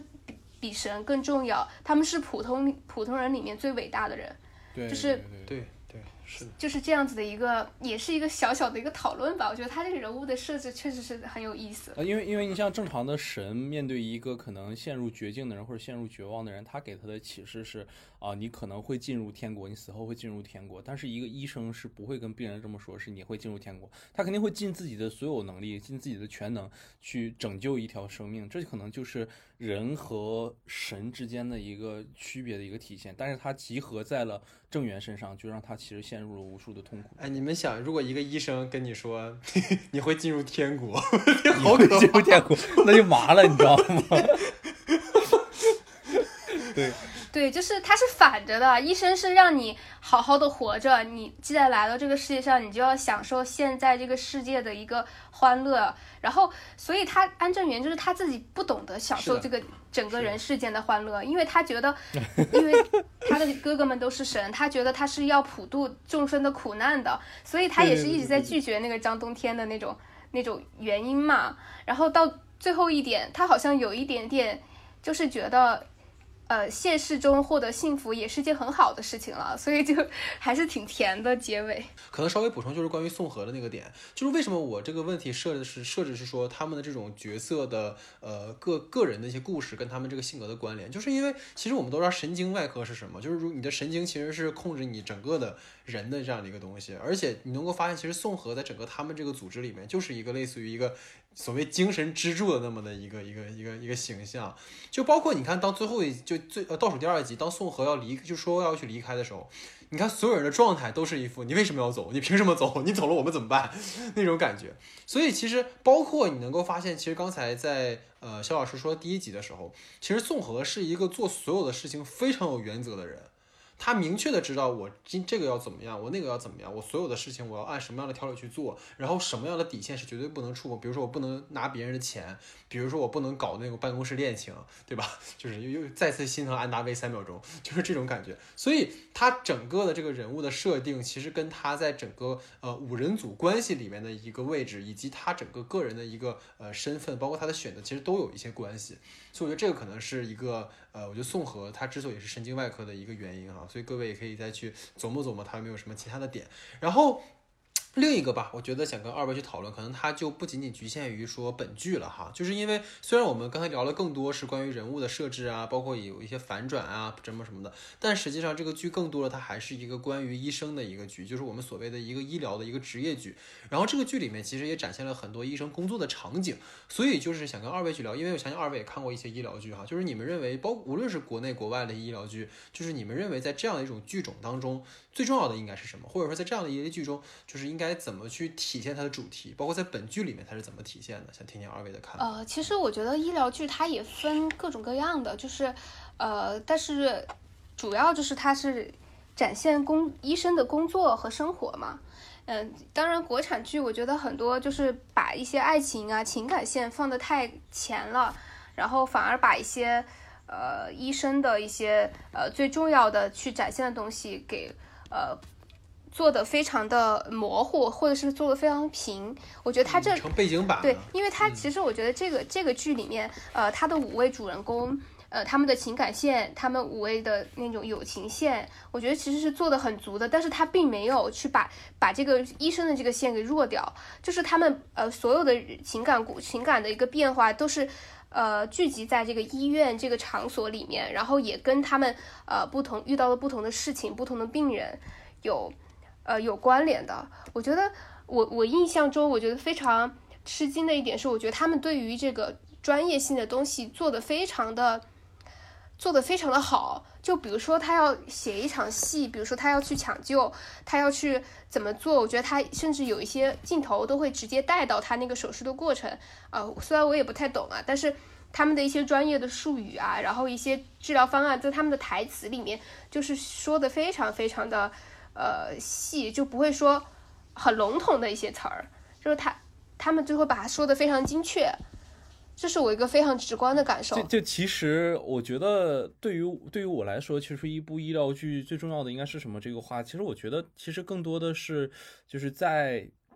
其实医院本身就是一个医生嘛，本身就是面对一个生离死别的状态下的一个职业，就是因为在。患者看来，生死其实是一个呃，患者或者患者家属看来，生死是一个非常非常重要的一个事情。但一在医生看来，其实每一个生死，每一件事情，其实都是在挑动这个人的神经的这样的一个过程中。他可能每一天都在接受过很多人的生和死的这样的一个状态里。就是医生的这个状态，其实我才觉得是一个医疗剧里头最应该。保持有的一个东西吧，而且我其实觉得，如何看待，就这个医生或者是这个主创团队们，他们如何看待生死的这个态度，其实也是非常非常重要的一个东西。就是如果说我们一味的去。过度的去呈现这种嗯生死啊，或者是把生死这件事情放到一个很严重的一个状态下的时候，你其实发现剧其实很难进行下去。它对于观众来讲会有一些过于沉重了。就像可能豆瓣上会是有一个非常高分的一个，也是关于医疗的一个纪录片，叫《人间世》这样一个角色，他就是完全的把，呃，就是把医医生和他面对的这些最残酷的事情、最赤裸裸的事情摆放在你的面前，可能你。呃，它是医院所真实发生的事情吗？它当然是了，但它确实是医院里发生最残酷的事情。但是作为一个剧，其实它还是电视剧嘛，它其实还是有一部分娱乐的功能在的。当你如果患者们啊，不是你如果观众观众们全去看到这样的一个剧，全都是那种非常惨痛的那些生死教育那些剧的时候，其实观众也会看不下去的，真的会非常痛苦的。但是我觉得，其实就像《机智的医生生活》这部片子给到了一个非常好的一个医疗剧的角度，也是。我们在不失专业性，或者是不失对于一些生死的探讨的情况之下的时候，我们把战线拉长开，我们去呃看一看这些医生群体们互相之间的感情纠葛，包括这一些呃所围绕他们之间人物的这些这些配角们他们的一个生活状态，从这些各个各个各最最生活化的一些方面里头，能带给到他们什么样的视点？我就觉得这才可能是一个医疗剧应该有的一个东西，就是我们可以。不去在那里去集中的讨论关于什么呃。嗯，生死啊，包括关于医疗手段的这些剧，当然它是确实是不可缺少的一部分嘛。但是能都同样的去强调到更多的部分，并且我觉得这个剧里很好的一件事情，就是像刚才我们讨论，包括科室和每个人的性格啊，然后每个人性格各各各自独有的这些特点的时候，他能把这些东西所完美的结合在一起，这才是我觉得一个医疗剧可能需要做到的这样的一个事情。我想补充一下，就是因为之前提到的人间世嘛，包括还有什么呃中国医生之类的，我觉得一些纪录。片就是非常非常的优秀，但是我在想，就是呃，如果说大家要看这种呃很真实、非常的呃非常赤裸的一些东西，我觉得其实大家看纪录片就可以了。就是它并没有说，就是如果你用剧集再把它展现一遍的话，我觉得它的给人的那种刺激是其实是不如纪录片的。我觉得那一个一个医疗剧，它是。呃，他你不能老是去展现一些很赤裸、很很那个，因为大家看死亡看一个可能会触动，但看两个、三个就麻木了，就是会有这种感觉。我觉得他要发掘的是什么？就会觉得发发掘一些人性的东西，就是人性中的一些真善美也好，就恶也好。我觉得这是一些非常嗯，大家能够感同身受的一些最朴实、最普通的一些东西。我觉得就是一个呃医疗剧，它它。想要展现的是这些，而且我觉得它其实角度也非常重要。就像刚才，嗯说到的，就说这个呃机智的机智医生，我觉得他这个角度还是挺有意思的，因为他选了好几个不同的科室，因为往往我们看一个医疗剧是这样，就是讲，比如说我讲妇产科，它就是集中于妇产科医生，那我们讲一个。呃，儿科它就是集中在儿科医生，但是他现在是五个完全不同科室的医生，但因为实际上在个在医院里面，其实不同科室之间就确实是有一种关联的，它不是分开的。有一个病人，比如说他是一个儿童，但是他可能患有呃肝病啊，或者是心脏病，他就是需要其他各个科室的医生会诊的。我觉得他之所以这么选择，也是把一个呃整个医院的一些。呃，几个科室的这种呃普通的这种架构吧，把它拉到一起，就是给观众看了一个可能更立体一点的呃一个医院的一个环境。虽然它可能没有那么深入，但是我觉得它的角度其实是有觉得让我觉得很新奇的。就包括我之前看过一个日剧，它是呃也是它是讲那个大地震，应该知道叫疗愈心中的伤口。我觉得这个片子其实这个这个剧，它那个剧说实话还是挺平的，但是我觉得它的角度非常棒。他在讲一个创伤的时候，他是从一个精神科医生的角度，就是比直接去。展现这个创伤，可能给人的一种代入感会更强一点，然后呃看问题的方式会更不同一点。对，我觉得其实二位说的都挺挺好，挺全面的。就是我觉得其实，嗯，其实刚刚提到说关于纪录片的问题，其实纪录片包括说真实事件改编，其实都会有这样的事情。就比如说我们为什么要选择看一个虚构的剧集，而不是去看一个真实的纪录片？其实就是因为可能在一个纪录片里面，我们呈现的是一种生态，呈现的是人的一种状态。而在你的一个剧集里面，你可能更多能讨论这个人本身的一个构成，他为什么会变成今天这个样子，以及说我们如果把它还原成一个真实的人会是什么样子。所以这个可能是他的一个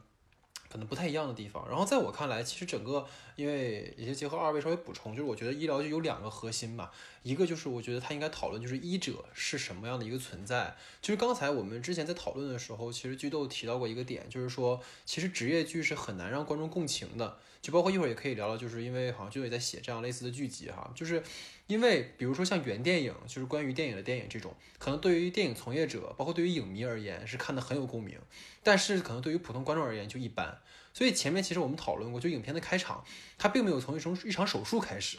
而是从日常琐碎的对话开始，它呈现的是什么？就是医者也是普通人。就是包括导演，其实一开始就去撕掉了，就是观众对于医生这个职业的一种所谓的刻板印象。你戴着口罩啊，面无表情啊，然后他们天天都要经历他们的生别人的生死，那是不是他们其实对生死就已经看淡了什么什么的？但其实导演呈现的是什么？就是他们其实也是很鲜活的个人，然后也会感受到爱，也会感受到痛，就包括。刚才二位也提到过很多次，就是第一集结尾的时候，就是郑源和他哥哥哭诉说自己不想当医生这个情节，就是你能够看到一个医生当他去失败的时候，他的那种痛苦、那种哭泣、那种自暴自弃，就是刚才我提到的郑源他对于生命那种敬畏之心。我觉得这个其实是作为作为一个医疗剧最重要的一件事，就是你对生命这种敬畏，你对于医者的这种形象的呈现，他不再只是过去的那种所谓高墙之内的那样的一个人。他打破这种职业的壁垒，我觉得这个是很重要的一件事情。然后第二，其实刚才其实也提到，就是所谓生死的问题嘛。其实这个我觉得可能在今年我们的这个语境下尤为显得很真实。就是可能刚才我们也提到了嘛，就是无论是什么阶级、什么身份，可能我们在讨论到生死这件事情的时候，我们是要一视同仁的。就包括为什么今年在可能过年的时候，你发现互联网那么的热闹，就是那么多人就是同时的去发声，就是因为有些事情它不仅仅关联到我们的生活，更关联到我们的生命了。所以说，可能在这样的一个时机下，然后有《医生生活》这样的一个剧，可能反而更能让我们去共鸣。就是说，我们到底要怎么看待这个事情？就是当我们觉得生已经没有希望的时候，我们要怎么看待这件事情？然而，这个剧给我们的就是说。比如说才学，就是当一个患者觉得说我不想接受治疗的时候，才学会愿意给那个患者跪下。就虽然这是一个很那个的，就是很很理想的一个行为哈，我觉得应该不会有医生这么做。但是这样的一个行为，你会觉得啊，其实我们应该更应该去感谢生命，我们更应该对生命有有尊重。所以这可能是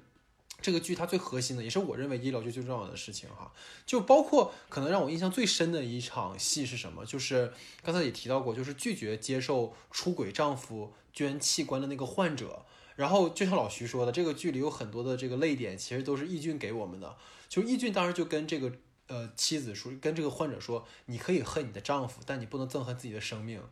就我觉得这个就是一个很好的一个点，就是每个人可能都应该去通过这样的去感受到这样的一件事情。可能我们都有生活的很不如意的地方，但是我们应该也去看到他可能生命好的那个部分。就像刚才我说的，就是我前两天在朋友圈看到一句话特别触动，是我一个在武汉的朋友，他发了一个朋友圈的话，就是就是一句话，就是对于武汉人来讲。能活过来就是最幸福的事情，就是在二零二零年你能活下来就是最幸福的一件事情。其实这个就是我们前面节目也说了很多次嘛，就是可能生命它不是数字嘛，它是一个很鲜活的一个个体，然后要敬畏生命。我觉得这个是医疗剧要做到，也是本剧我觉得做到的。当然，其实这个剧里有些缺憾吧，我觉得也不是说没有哈。我觉得我们刚刚讨论这么多，好像净说它好的地方了哈。就是我觉得可能这个剧也有一些有一些。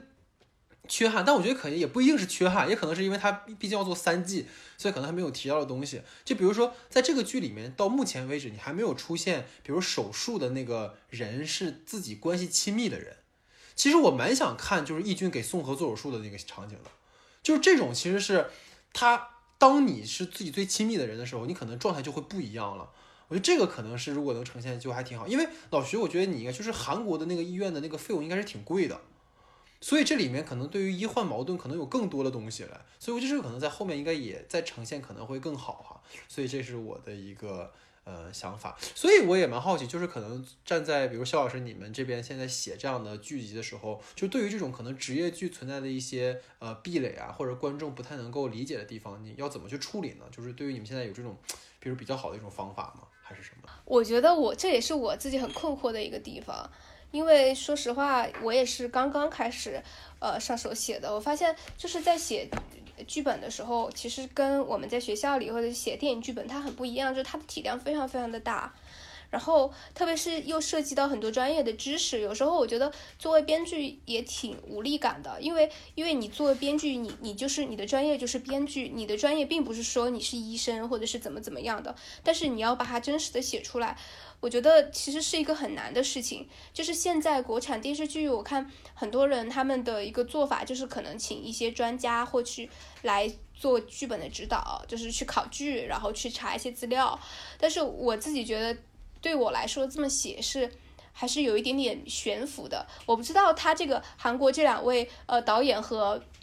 编剧他们是怎么样去创作这个东西的。我自己觉得，如果是我自己想要写一个这样子的剧的话，呃，比较理想的状态是能够去医院亲身去体验，嗯，比如说我在那儿待多久多久，然后真实的去看他们这个过程，然后从中挖掘一些素材。我觉得现在的医疗剧就是。呃，很大的一个问题就是，大家经常网上会被诟病嘛，就一个诟病是说，呃，很多医疗剧其实是包装了一个医疗的外壳，实际上是在谈恋爱，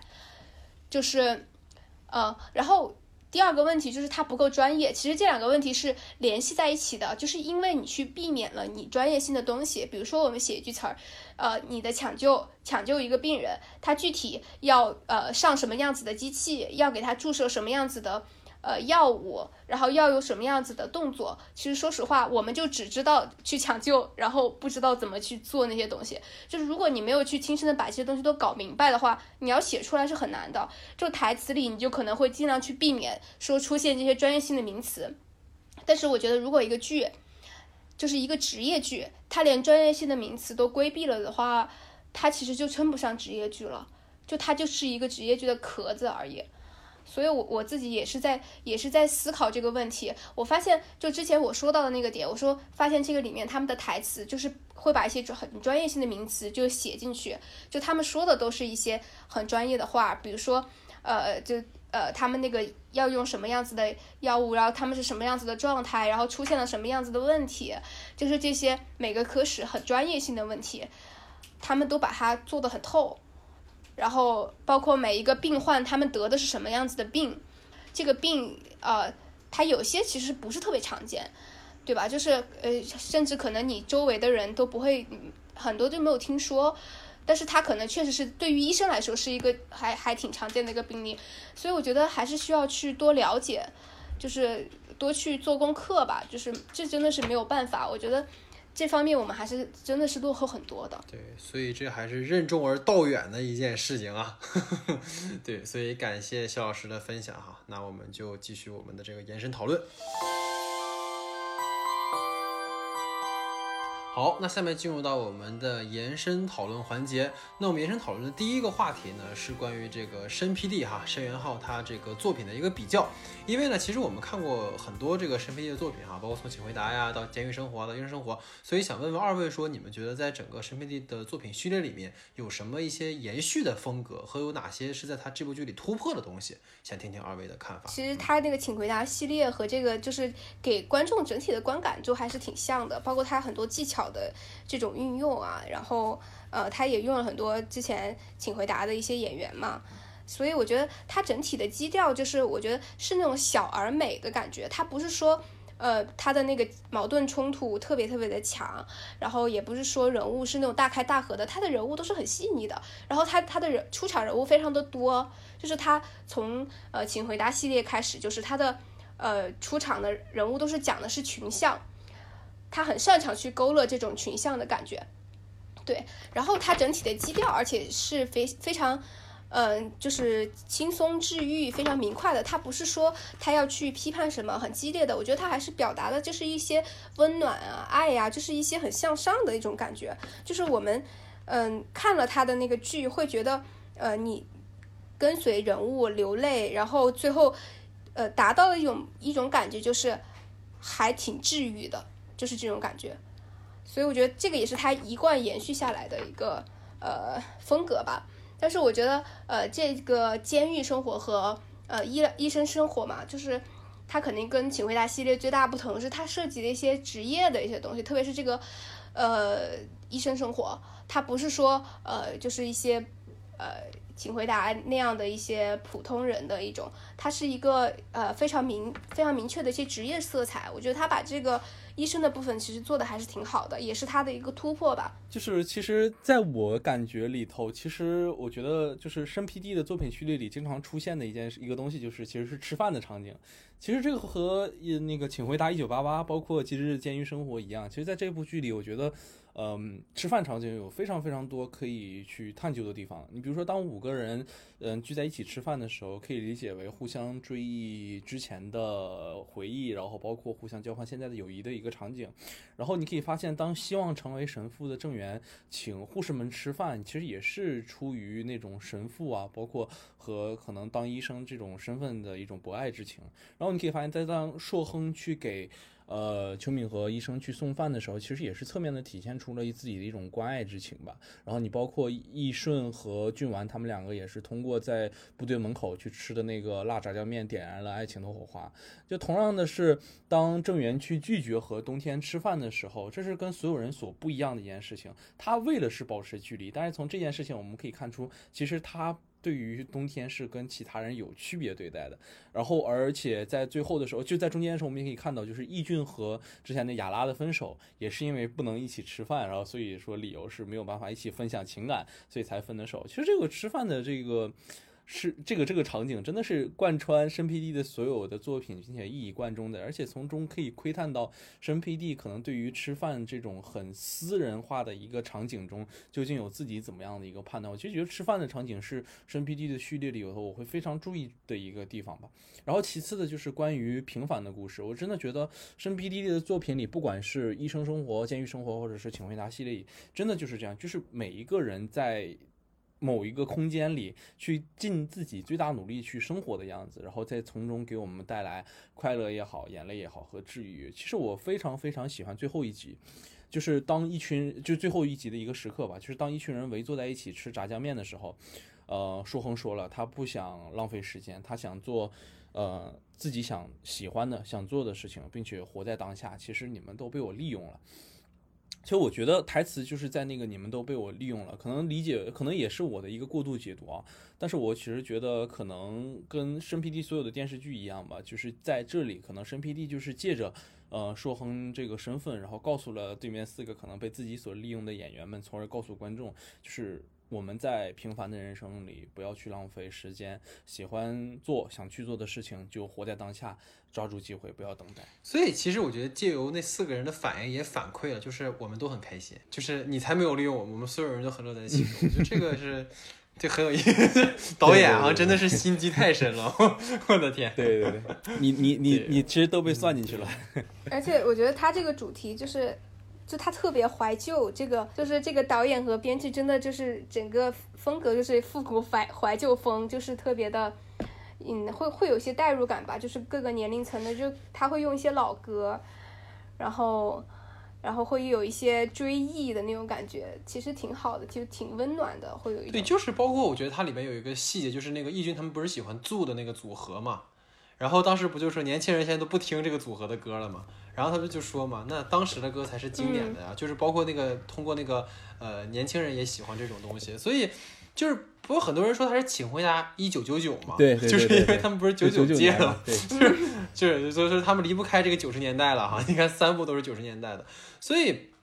我觉得确实哈，我觉得跟刚才呃老徐提到一个点，就是他吃饭的那个戏啊，他整个就不仅是吃饭吧，就我觉得餐桌文化在整个东亚文化圈里，包括像可能中国像李安导演他们拍这种饮食男女，其实都是我觉得他通过这种吃饭的场景本身，其实是带有很强的一种无论是社交意味也好，或者人和人之间的关系意味也好，就这些都是有呈现的嘛，就是所谓食色性也好。所以包括你看他吃饭的戏里面，就是我觉得真的有很多可以讨论的哈，当然我们就不细说了。就比如说他，你看他那个调度，包括他的设计，比如说他的那个呃有有，比如说。爱就是吃播那两个人，对吧？比如说这两个人的那个状态，然后跟其他人的那个座位的一个区分，包括他就是当两个人在吵架的时候那个景别，比如说他会考虑，就是比如说把人放在那个画左的画左，然后整个构图里面可能他本来是往左看，但是他会把右面留出很大的一个地方。他通过就这种构图，其实在《监狱生活》里有很多，但那个里面可能还没有这么强，让我感觉。但这一个剧里面就是很明显，就无论是吃饭戏，包括后面，就是大家记得最后一集的时候，就是当时那个才学一直在那哒哒哒哒哒哒在那讲，然后当时其实 俊婉心里想的一直是那个他女朋友嘛，所以那个戏里面就是他通过这种事事情设计，就是我并不想听你说话，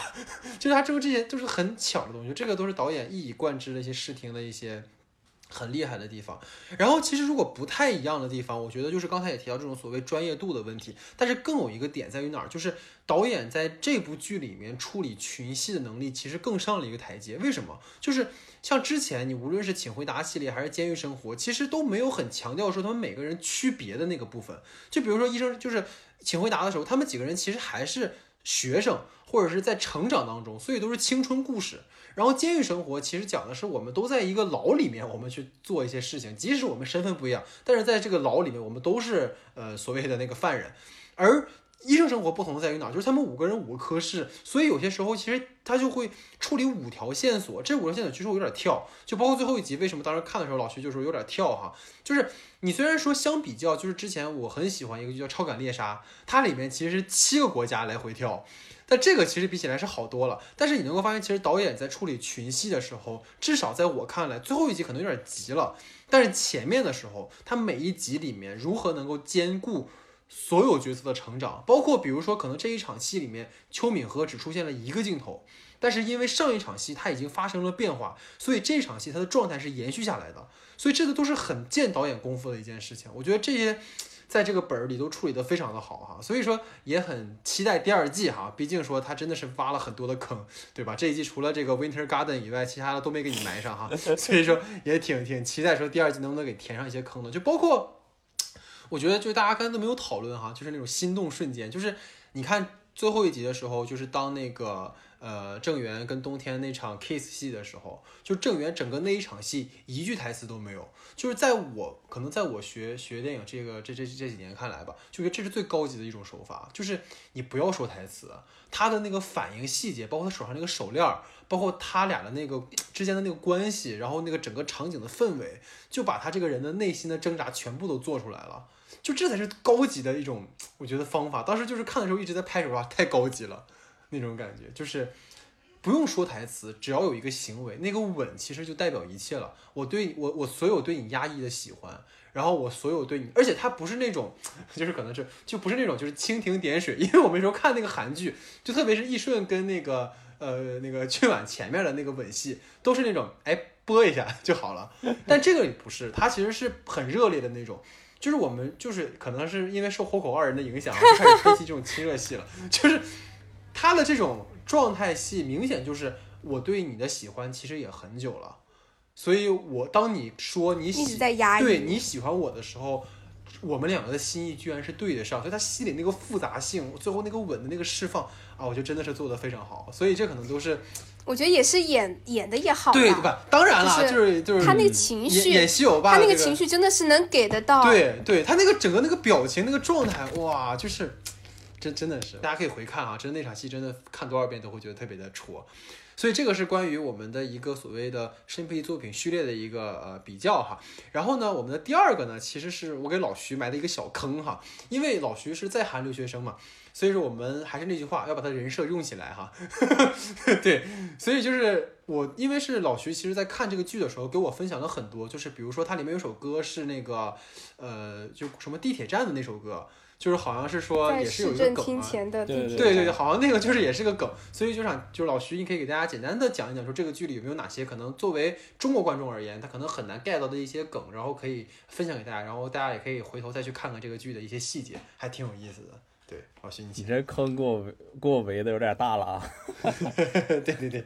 然后其实呃刚才说的那个关于首尔地铁二号线换乘音乐的那个，就是往十里站，其实就是它的那个背景音乐是当时硕亨放的那个 VR VR 第第六。灵感协奏曲，当时其中的一首，然后你可以看到，就是当时易俊一个精神病式的表现，一个精神病式的表演，就是这个音乐其实是非常熟悉的，因为首尔地铁二号线就跟我们就跟北京的地铁二号线一样，它是一个大环线，而且是最早的一个地铁线，然后就是基本上所有人都会靠那个去完成换乘，所以就是那个音乐其实是韩国人非常非常熟悉的一个音乐，然后里面还有一个就是比较有意思的梗，也是我跟老戴之前提过的，就是里面那个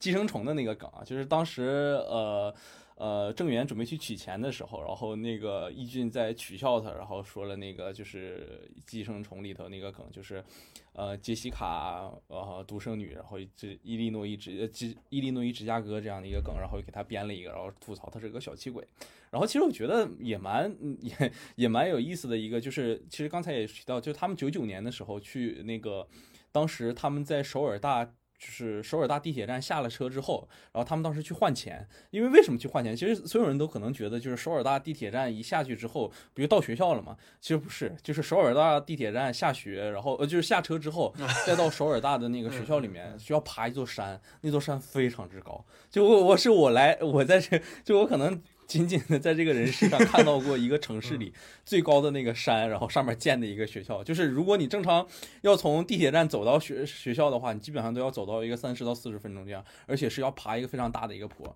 所以到了首尔大地铁站，然后再往首尔大去的话，需要换成一个专门的那种呃穿梭巴士，然后才能上去的。然后他们这个当时可能有了那个去换钱的那个那个那个场景吧，然后。再一个就是可能就是关于，其实我一直也想提这个事情，就是他没有放弃热社会热点的事情，就是关于宋和这个乳腺癌的一个事情，就是你可以发现当时呃郑源他当时参加跑步的时候，他那个跑步。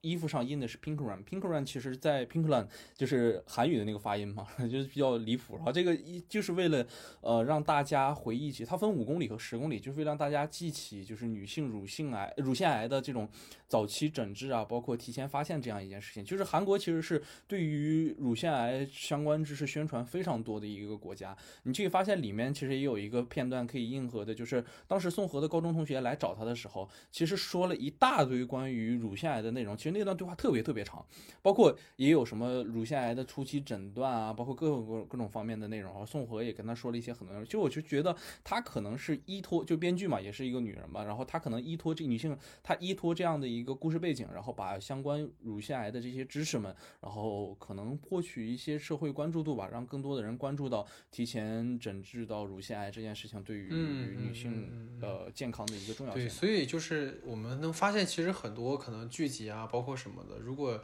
不在那个语境里面，可能很多梗都不懂哈。就其实我觉得老徐当时跟我讲了一个，就是好像是，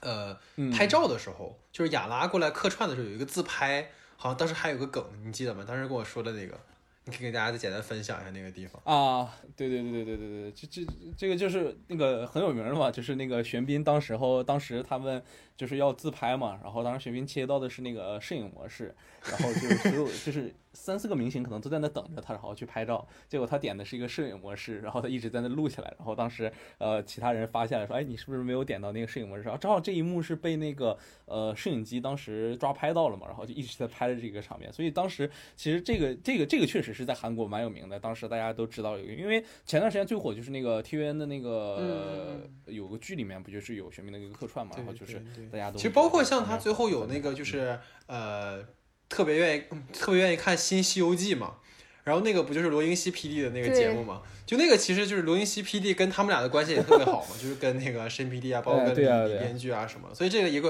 有点那种联动的感觉哈，其实有一点。他们是对，所以这个都是我觉得蛮多细节可以去分享，大家可以再重看一下。好，那我们的最后一个话题呢，其实就是这个剧有一个最核心的一个卖点，也是我们每一周特别不想来到的一个时刻，就是它的乐队。歌曲就是每次都特别想听，又特别不想听。想听是因为真的很好听，不想听是因为这歌一完事就结束了这一集，所以就很矛盾的一个心理啊。所以想问问二位，可能我们最后去分享一下你们在整个这个剧集里面呃最喜欢的一首音乐，以及说为什么会喜欢，想听听二位的想法。嗯，我昨天就戴老师布置的任务，然后我就把它都听了一遍。其实我觉得他的歌都挺好听的，就是旋律特别的强。我觉得我可能比较喜欢，呃，就是那个，呃，就是他们在 KTV 唱的那个，就是第三集，嗯，叫 Aloha，是这是是这个吧？Aloha，对对，我觉得这个，呃，就它旋律很欢快，然后就他们配合的也很好，就是我觉得这首歌它里面的词儿就是就什么 You are my everything，然后就是它配合那一集的剧情，就是我之前说的，就是那个。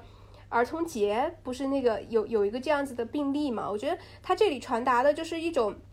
我觉得很积极、很向上。I believe 就是一种医生的一种，我觉得很有信念感。然后就，然后他整整个集也表现了那种医生的就那种人文关怀。然后他虽然是一个 KTV，就感觉像是一群人在那儿，就是他们在那玩，就就是它是一个回忆的部分。我记得开始是，然后就是我觉得这个这个这个音乐就。给人一种很积极、很向上的感觉，就是很很坚定，所以我还蛮喜欢这首歌的。当然后面那个什么，那个什么在市政厅前的地铁站什么的，我觉得都还是挺好听的。其实我最喜欢当时一个乐队的歌曲，其实我觉得还是因为当时那个剧里的那个故事，所以很感动吧。就是那个《Lonely Night》，就是其实他就是那个小故事嘛。为了不让儿童节成为他父亲的忌日，所以推迟了十分钟到第二天。然后第二镜头转到他。的妻子和孩子的时候，其实 BGM 就起来了。就是当面对这种无法避免的悲痛的时候，其实那一点不合规的那一点点温情，去打破那个规则的那个东西，其实就是能表达出对于孤独的孤女啊，呃，孤独的母女和那个逝去的医治患者最能做到的最多的一点善行吧。其实我觉得就是能感受到的东西。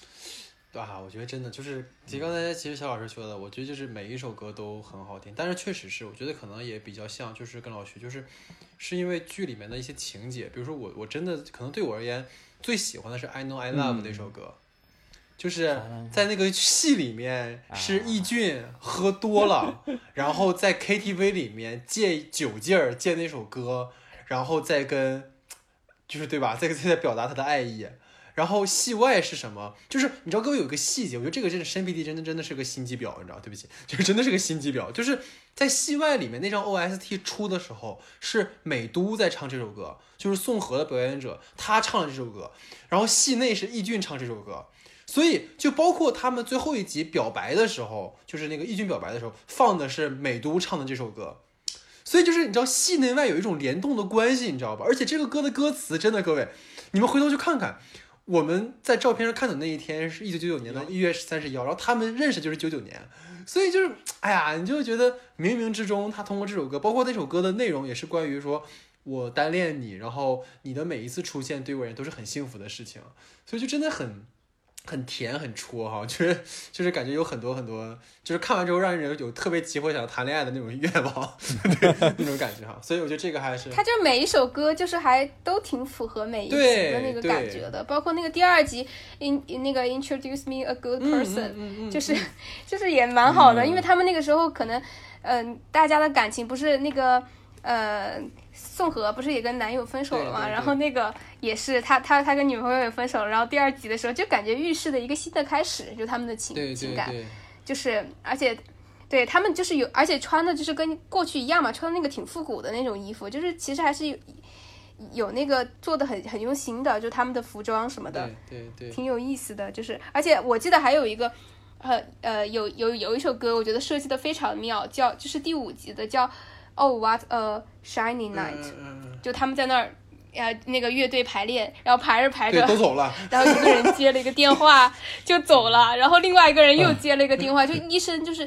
就又觉得很好笑，因为医生就是不停的手机就二十四小时是畅通的，他要不停的就是接到电话就马上赶到医院去，然后他那个词儿又很硬感，就说你别走，就是那个词儿对的，我觉得就特别有意思那个地方。对，所以就真的是，就包括可能有一个让我就是觉得。其实跟大家分享一个小，就个人的一个，就是他那个卡农嘛，各位应该记得吧？嗯，就他应该是他啊整个就最难的一个一个曲子嘛，对，对就是真的，你知道，因为疫情期间嘛，就很无聊。然后呢，你看了就是他们的那个乐队，特别是卡农，因为它有个幕后花絮。就各位如果看了这个剧没有补它的幕后花絮，可以去补一下。就是幕后花絮就是有讲他们当时练这个卡农的曲子，然后就是从呃慢拍，然后到快拍，然后他们本就是就是最就是最有意思，就是他们几个人里面，可能除了像呃比如少女，她之前其实有演过呃相关的一些剧集，可能很多人其实完全不会乐器的。然后让他们去在戏里面，然后去练习乐器，然后这种状态和感觉，其实就跟整个剧给我们的氛围是很像的，所以我觉得还是很很打动我的。我觉得相信就是那种努力啊，或者是说这种很热血的那种，就像包括像老徐刚才说的，这是我的一个私人的愿景。我认为我强烈的感觉申 PD 当年应该是组过乐队的，然后最后失败了，然后对对对。就 可能大概有这么一后借着这个回忆青春，啊其实本质上跟冯小刚没什么区别。又是一出芳华，你看，芳华已逝，对，所以我觉得确实是哈、就是刚才我们呃讨论了这么多哈，确实是感觉呃，其实讨论一个剧集对于我们来讲是一个可能时间成本很高的事情哈。就像在我们在做这个节目之前，其实我跟老徐都有点苦苦手，是因为其实前面可能忘的差不多了啊，所以所以其实也也补了很多，然后确实是觉得可能他，尤其是我觉得医生生活这样的一个题材吧。就像我们说的，你放在当下的一个语境里面，尤其是我们可能很合适，而且不仅是我们，现在整个全世界都在一个这样的状况当中，所以可能当我们去重新回到这样的一个题材里面的时候，像我说的，可能我们感受到很温暖的东西，可能我们感受到可能生命真正应该有的样子，而不是说可能当遇到这样的事情我们就自暴自弃啊什么什么的，所以我觉得它可能也是呃我们应该去关注的，包括其实我认为医生生活里最。值得我们去在意的就是他强调人和人之间的这种勾连，人和人之间的羁绊。你就包括像君晚说，就是当那个那个呃，当宋和的那个渣男前男友说你跟你是不是喜欢他的时候，君晚说的是你是不知道什么叫朋友。所以可能当我们有时候觉得很，当你觉得是以孤岛的时候，可能你往外看，其实你身边有很多很多人在陪着你，然后有很多很多人在爱着你。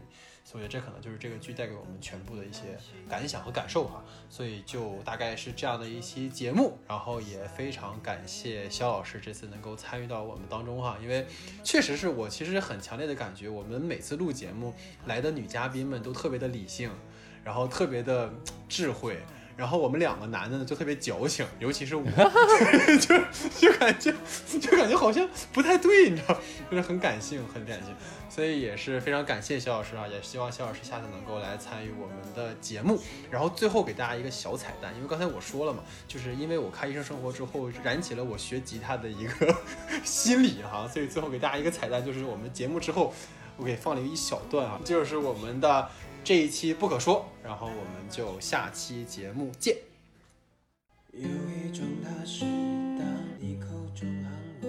名字，落叶的位置，谱出一首诗，时间在消失，我们的故事